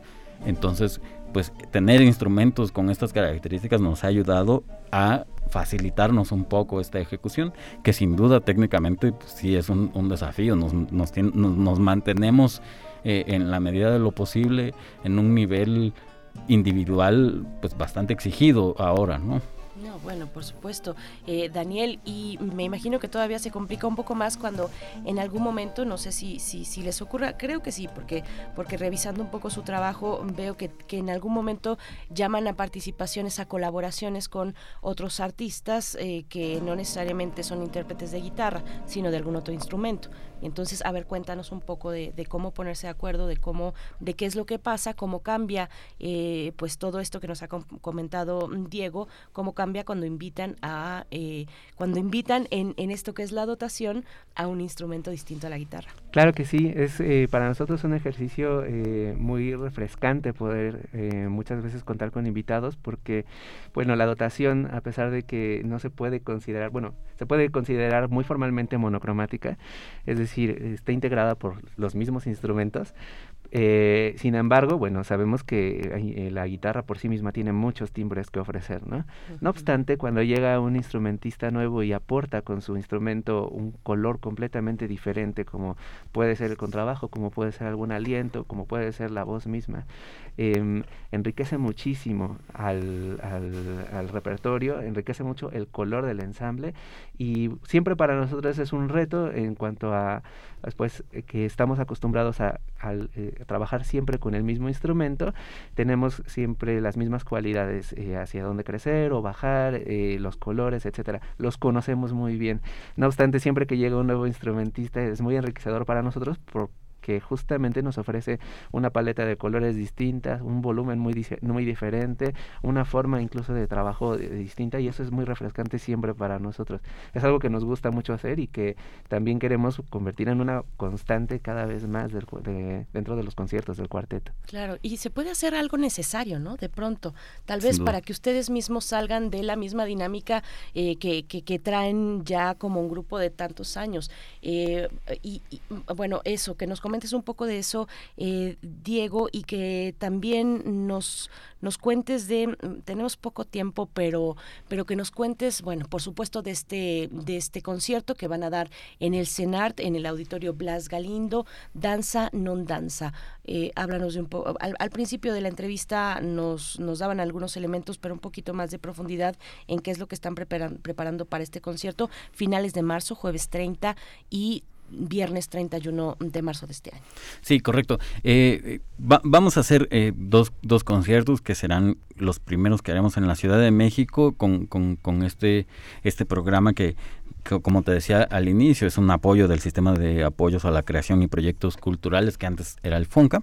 Eh, y haremos eh, dos conciertos, sí, en, en, el CNA estos días que mencionas, pero también el día viernes 31 en el mismo auditorio Blas Galino de 11 a 2 de la tarde vamos a hacer una clase magistral para alumnos que tienen em, en su dotación, en su ensamble, eh, la guitarra. Pueden ir grupos de guitarra con violín, con flauta, o con cantantes, o dúos de guitarra, tríos de guitarra, etcétera. ¿no? Cualquiera que tenga guitarra puede accesar a, estas clases, pero hay una parte que será abierta al público en general, en donde nosotros hablaremos un poco de nuestra trayectoria con la finalidad de enseñarle a, la gente que está empezando en el mundo de la música de cámara a la gestión, un poco a cómo desarrollar proyectos, cómo generar recursos, porque pues, hemos durado muchísimo tiempo juntos en parte, bueno, no en parte, también gracias a que, a que nos hemos puesto la meta de, a ver, vamos a generar este proyecto, vamos a buscar tal apoyo, vamos a bajar tal recurso, vamos a ir a tal secretaría, eh, con tal programa internacional, etcétera, ¿no? Entonces, eh, eh, parte de la clase magistral que, que haremos ese viernes será pues enfocado en eso, en compartir un poco la experiencia de la gestión que hemos realizado. Sí, que es que todavía sigue siendo una de las deudas en la formación de artistas, de artistas de todo tipo. En este caso, la música, intérpretes como ustedes eh, y también y bueno de cualquier de cualquier tipo de, arte, de, artes escénicas hace mucha falta toda esta todo este conocimiento, esta trayectoria que ustedes bueno de esta buena manera 11 de, de 11 a 2, de, la, tarde. estarán el viernes 31 en el auditorio Blas Galindo para esta clase en especial, además del concierto que van a dar ambos días. Pues Daniel, eh, cuéntanos eh, un poco, pues ya acerca, bueno, en realidad vamos a ir con música, vamos a ir con una pieza más que se titula Bluesilian. Eh, cuéntanos un poco de ella, por favor. Claro que sí. Bluesilian es una pieza escrita por la compositora Clarice Assad y, contiene un juego de palabras que tiene que ver con el blues y la música de Brasil. Eh, no obstante, tiene tintes de lo que tiene que ver con el jazz brasileño, que es un movimiento fuertísimo en Brasil y que tiene muchísimo que ofrecer. Esta compositora eh, fue comisionada para esta obra por el Cuarteto de Los Ángeles, el Cuarteto de Guitarras de Los Ángeles, eh, para escribirla.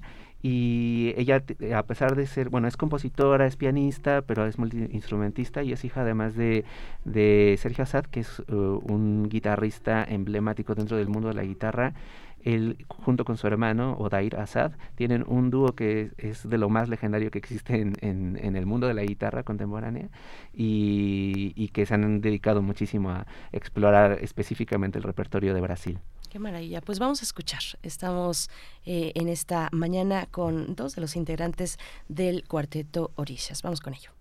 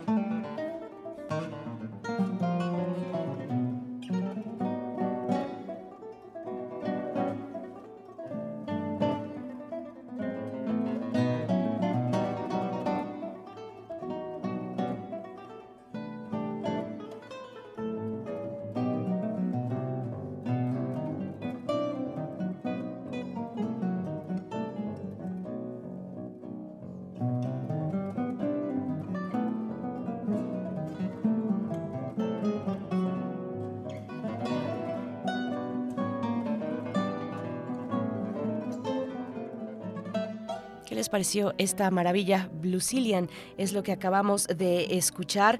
Y bueno, estamos ya al cierre, se nos ha ido volando el tiempo, decíamos, fuera del aire. Estamos con Daniela Aguilar y con Diego Emerit Cruz. Diego, eh, bueno, pues tienen una cartelera, una agenda importante, eh, llena para, para, el, para todo el año, para lo que viene, digamos, en los siguientes meses. Cuéntanos dónde, dónde más los podemos, los podemos escuchar, podemos disfrutar de su propuesta. Eh, háblanos un poco de lo que viene por delante Claro, de entrada nos haría un gran favor si nos ayudan a seguirnos en nuestras redes sociales. Estamos en Instagram, en Twitter, en, Facebook como Cuarteto Orishas. Si, si lo ponen así en cualquiera de estas plataformas nos encuentran muy fácilmente.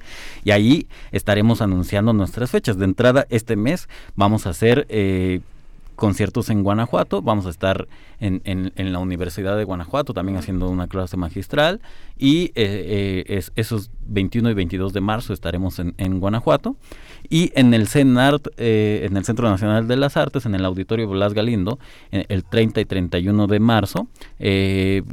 Los boletos ya están a la venta, los pueden encontrar en Ticketmaster. El enlace también lo pueden localizar en nuestras redes sociales muy fácilmente. Ya están enlaces directos para que puedan acceder, además de las taquillas, obviamente, del teatro. Eh, Perdón, para, el concierto de marzo, finales de marzo, en el CENART, eh, muy accesible el costo también, ¿no? Sí, 150 pesos es el, es el precio con los respectivos descuentos de INAPAM, estudiantes, maestros, etcétera, ¿no? Exactamente. Eh, y vamos a, incluso a, hacer el, a regalarles cinco pases dobles para, el, para el concierto del viernes 31 es eh, vamos a dejarlos aquí en, cabina y, y, Berenice ahorita nos va a decir cómo, cómo pueden ganárselos. Pero estas son nuestras actividades de marzo.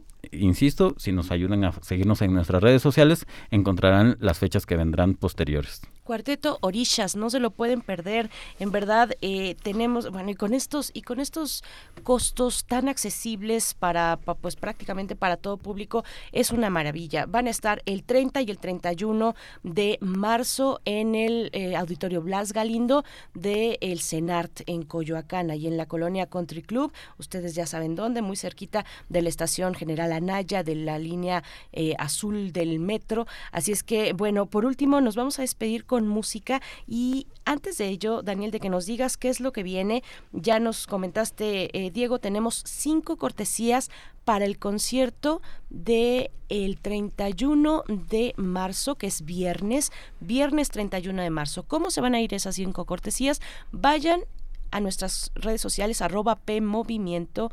Eh, esto solamente se va a ir en Twitter por Twitter, arroba PMovimiento, mm, y ahí nos van a demostrar que están siguiendo a eh, el, cuarteto Orishas en alguna de sus cuentas, ya sea en Facebook, en Twitter o en Instagram. Nos lo mandan con una captura de pantalla y las primeras cinco personas que eh, nos digan además el hashtag quiero cortesías, pues ellas se van a llevar su cortesía para el viernes 31 de marzo en el CENART Auditorio Blas Galindo. Y ahora sí, nos vamos a despedir con una propuesta más, Daniel. Claro que sí, eh, del compositor Rentko Dirks, que es un compositor alemán joven. Eh, vamos a escuchar Danza non danza, que es una pieza eh, muy enérgica, que tiene esta aliación muy cercana hacia lo que puede ser la música cuando se mezcla la música étnica, el jazz y la música clásica para esta dotación instrumental eh, que además da nombre al proyecto que estamos presentando este año porque tiene un hilo conductor en la danza, todas las piezas, desde la primera que escuchamos la danza macabra, que es una perspectiva a lo mejor más surrealista de la danza, hasta iremos eh, tocando eh, lo, que lo que han escuchado el día de hoy, hasta incluso eh, un arreglo del vals oaxaqueño, Dios nunca muere, muchas cosas van a ver, incluso bluegrass, country, algunas cosas así. Eh, danzas españolas. Danzas españolas, lo seguimos esperando, los invitamos muchísimo, estamos muy entusiasmados habiendo preparado este programa y bueno, nos vamos con Danza non Danza del compositor Rentco Dirks. Muchísimas gracias Berenice por tenernos. Gracias a ustedes, nos vamos a dar un agasajo sonoro eh, musical con esta propuesta que además está muy vinculada a la danza, como ya nos han comentado y como, como podemos comprobar probarlo en las piezas que hemos escuchado esta mañana. Muchísimas gracias, Daniel Aguilar. Muchísimas gracias. Igualmente, Diego Emerit Cruz, gracias, por estar aquí. Saludos al resto de los integrantes, Vladimir Ibarra y también eh, Jesús Guarneros. Nos quedamos con esta pieza, Danza non danza, y volvemos en un momento.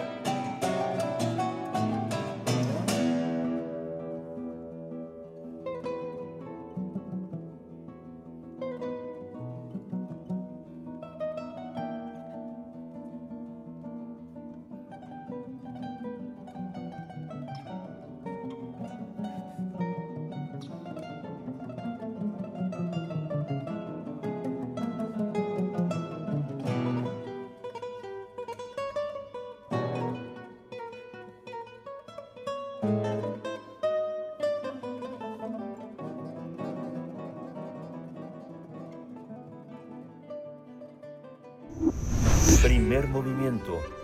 Hacemos comunidad en la sana distancia. Japón en la Vasconcelos es la propuesta de la que vamos a hablar en este momento, eh, que nos hace Fundación Japón en México y nos acompaña esta mañana Ana Laura Solís Siriaco, coordinadora de actividades culturales precisamente de Fundación Japón en México. Ana Laura Solís, buenos días, bienvenida. Qué emoción tener eh, la posibilidad de compartir estas actividades con la audiencia. Te saluda Berenice Camacho, ¿cómo estás? Hola, muy buenos días, Berenice.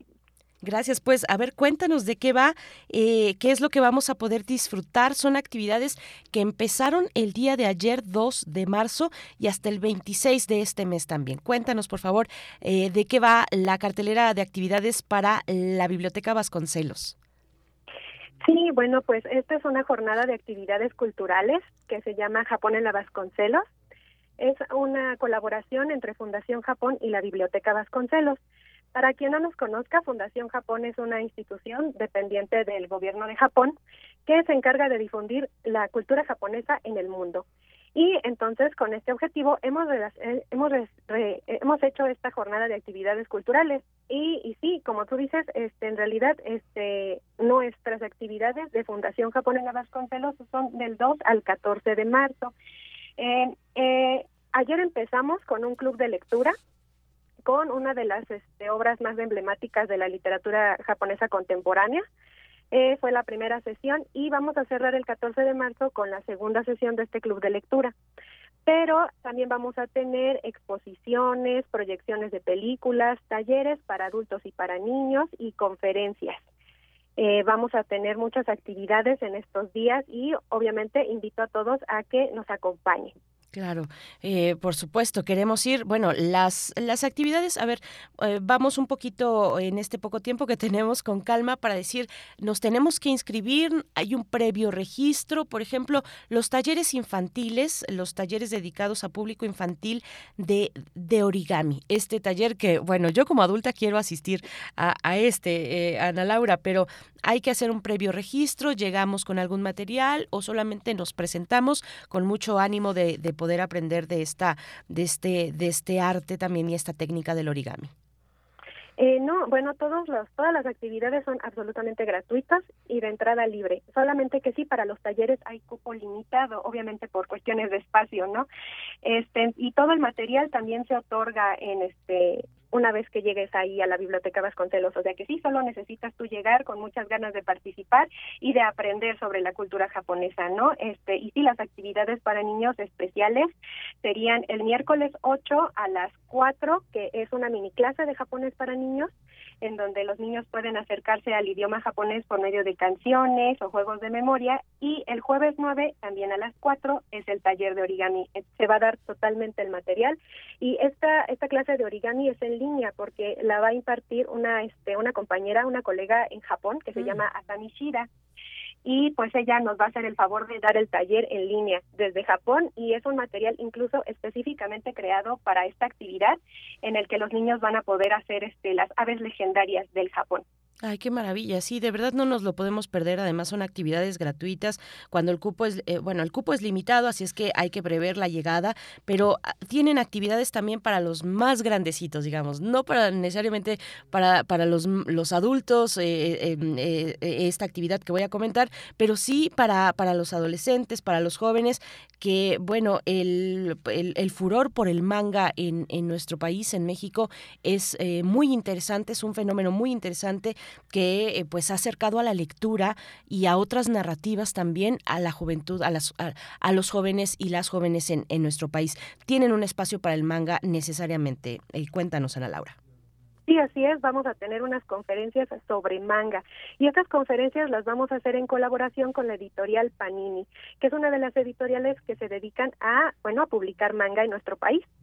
Eh, vamos a tener conferencias de manga el viernes 10 a las 5 y el sábado 12 a las 12 horas. Este, y van a ser impartidas por especialistas de Editorial Panini. Eh, y van a ser sobre cómo se produce, cómo se traduce, sobre qué es el manga.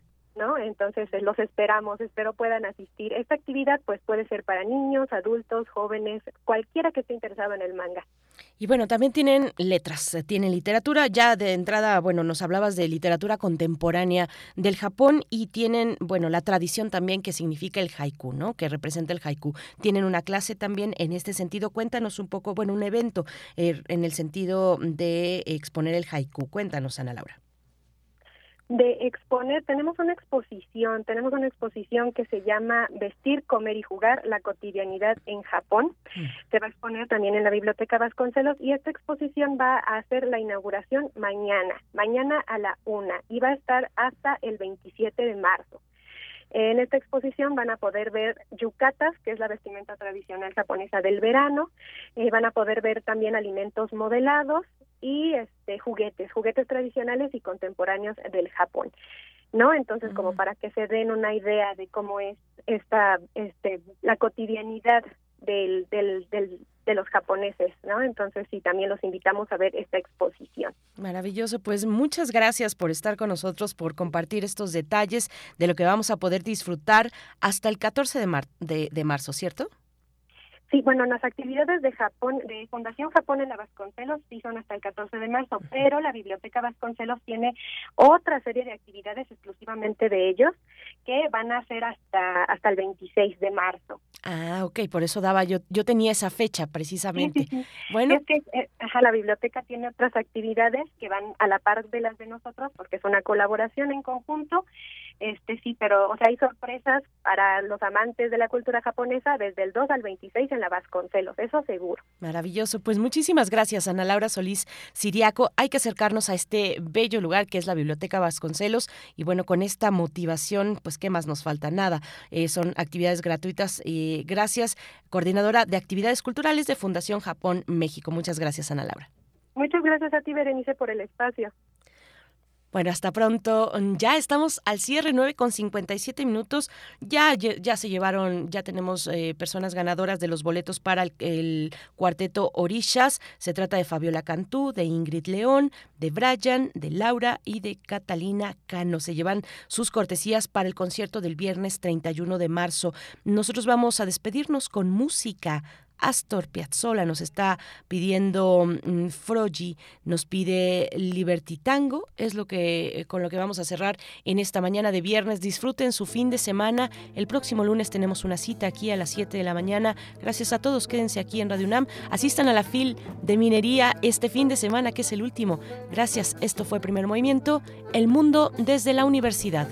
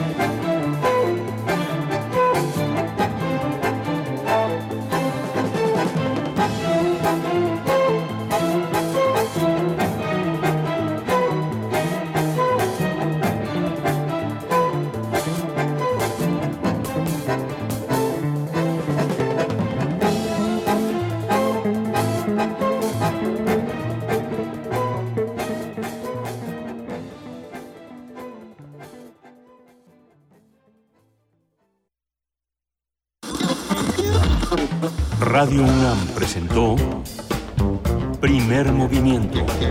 El mundo desde la universidad. Con Berenice Camacho y Miguel Ángel Gemain en la conducción. Rodrigo Aguilar y Violeta Berber, producción. Antonio Quijano y Patricia Zavala, noticias. Miriam Trejo, coordinación de invitados. Tamara Quirós, redes sociales. Arturo González, operación técnica. Locución, Tessa Uribe y Juan Staca. Quédate en sintonía con Radio UNAM. Experiencia sonora.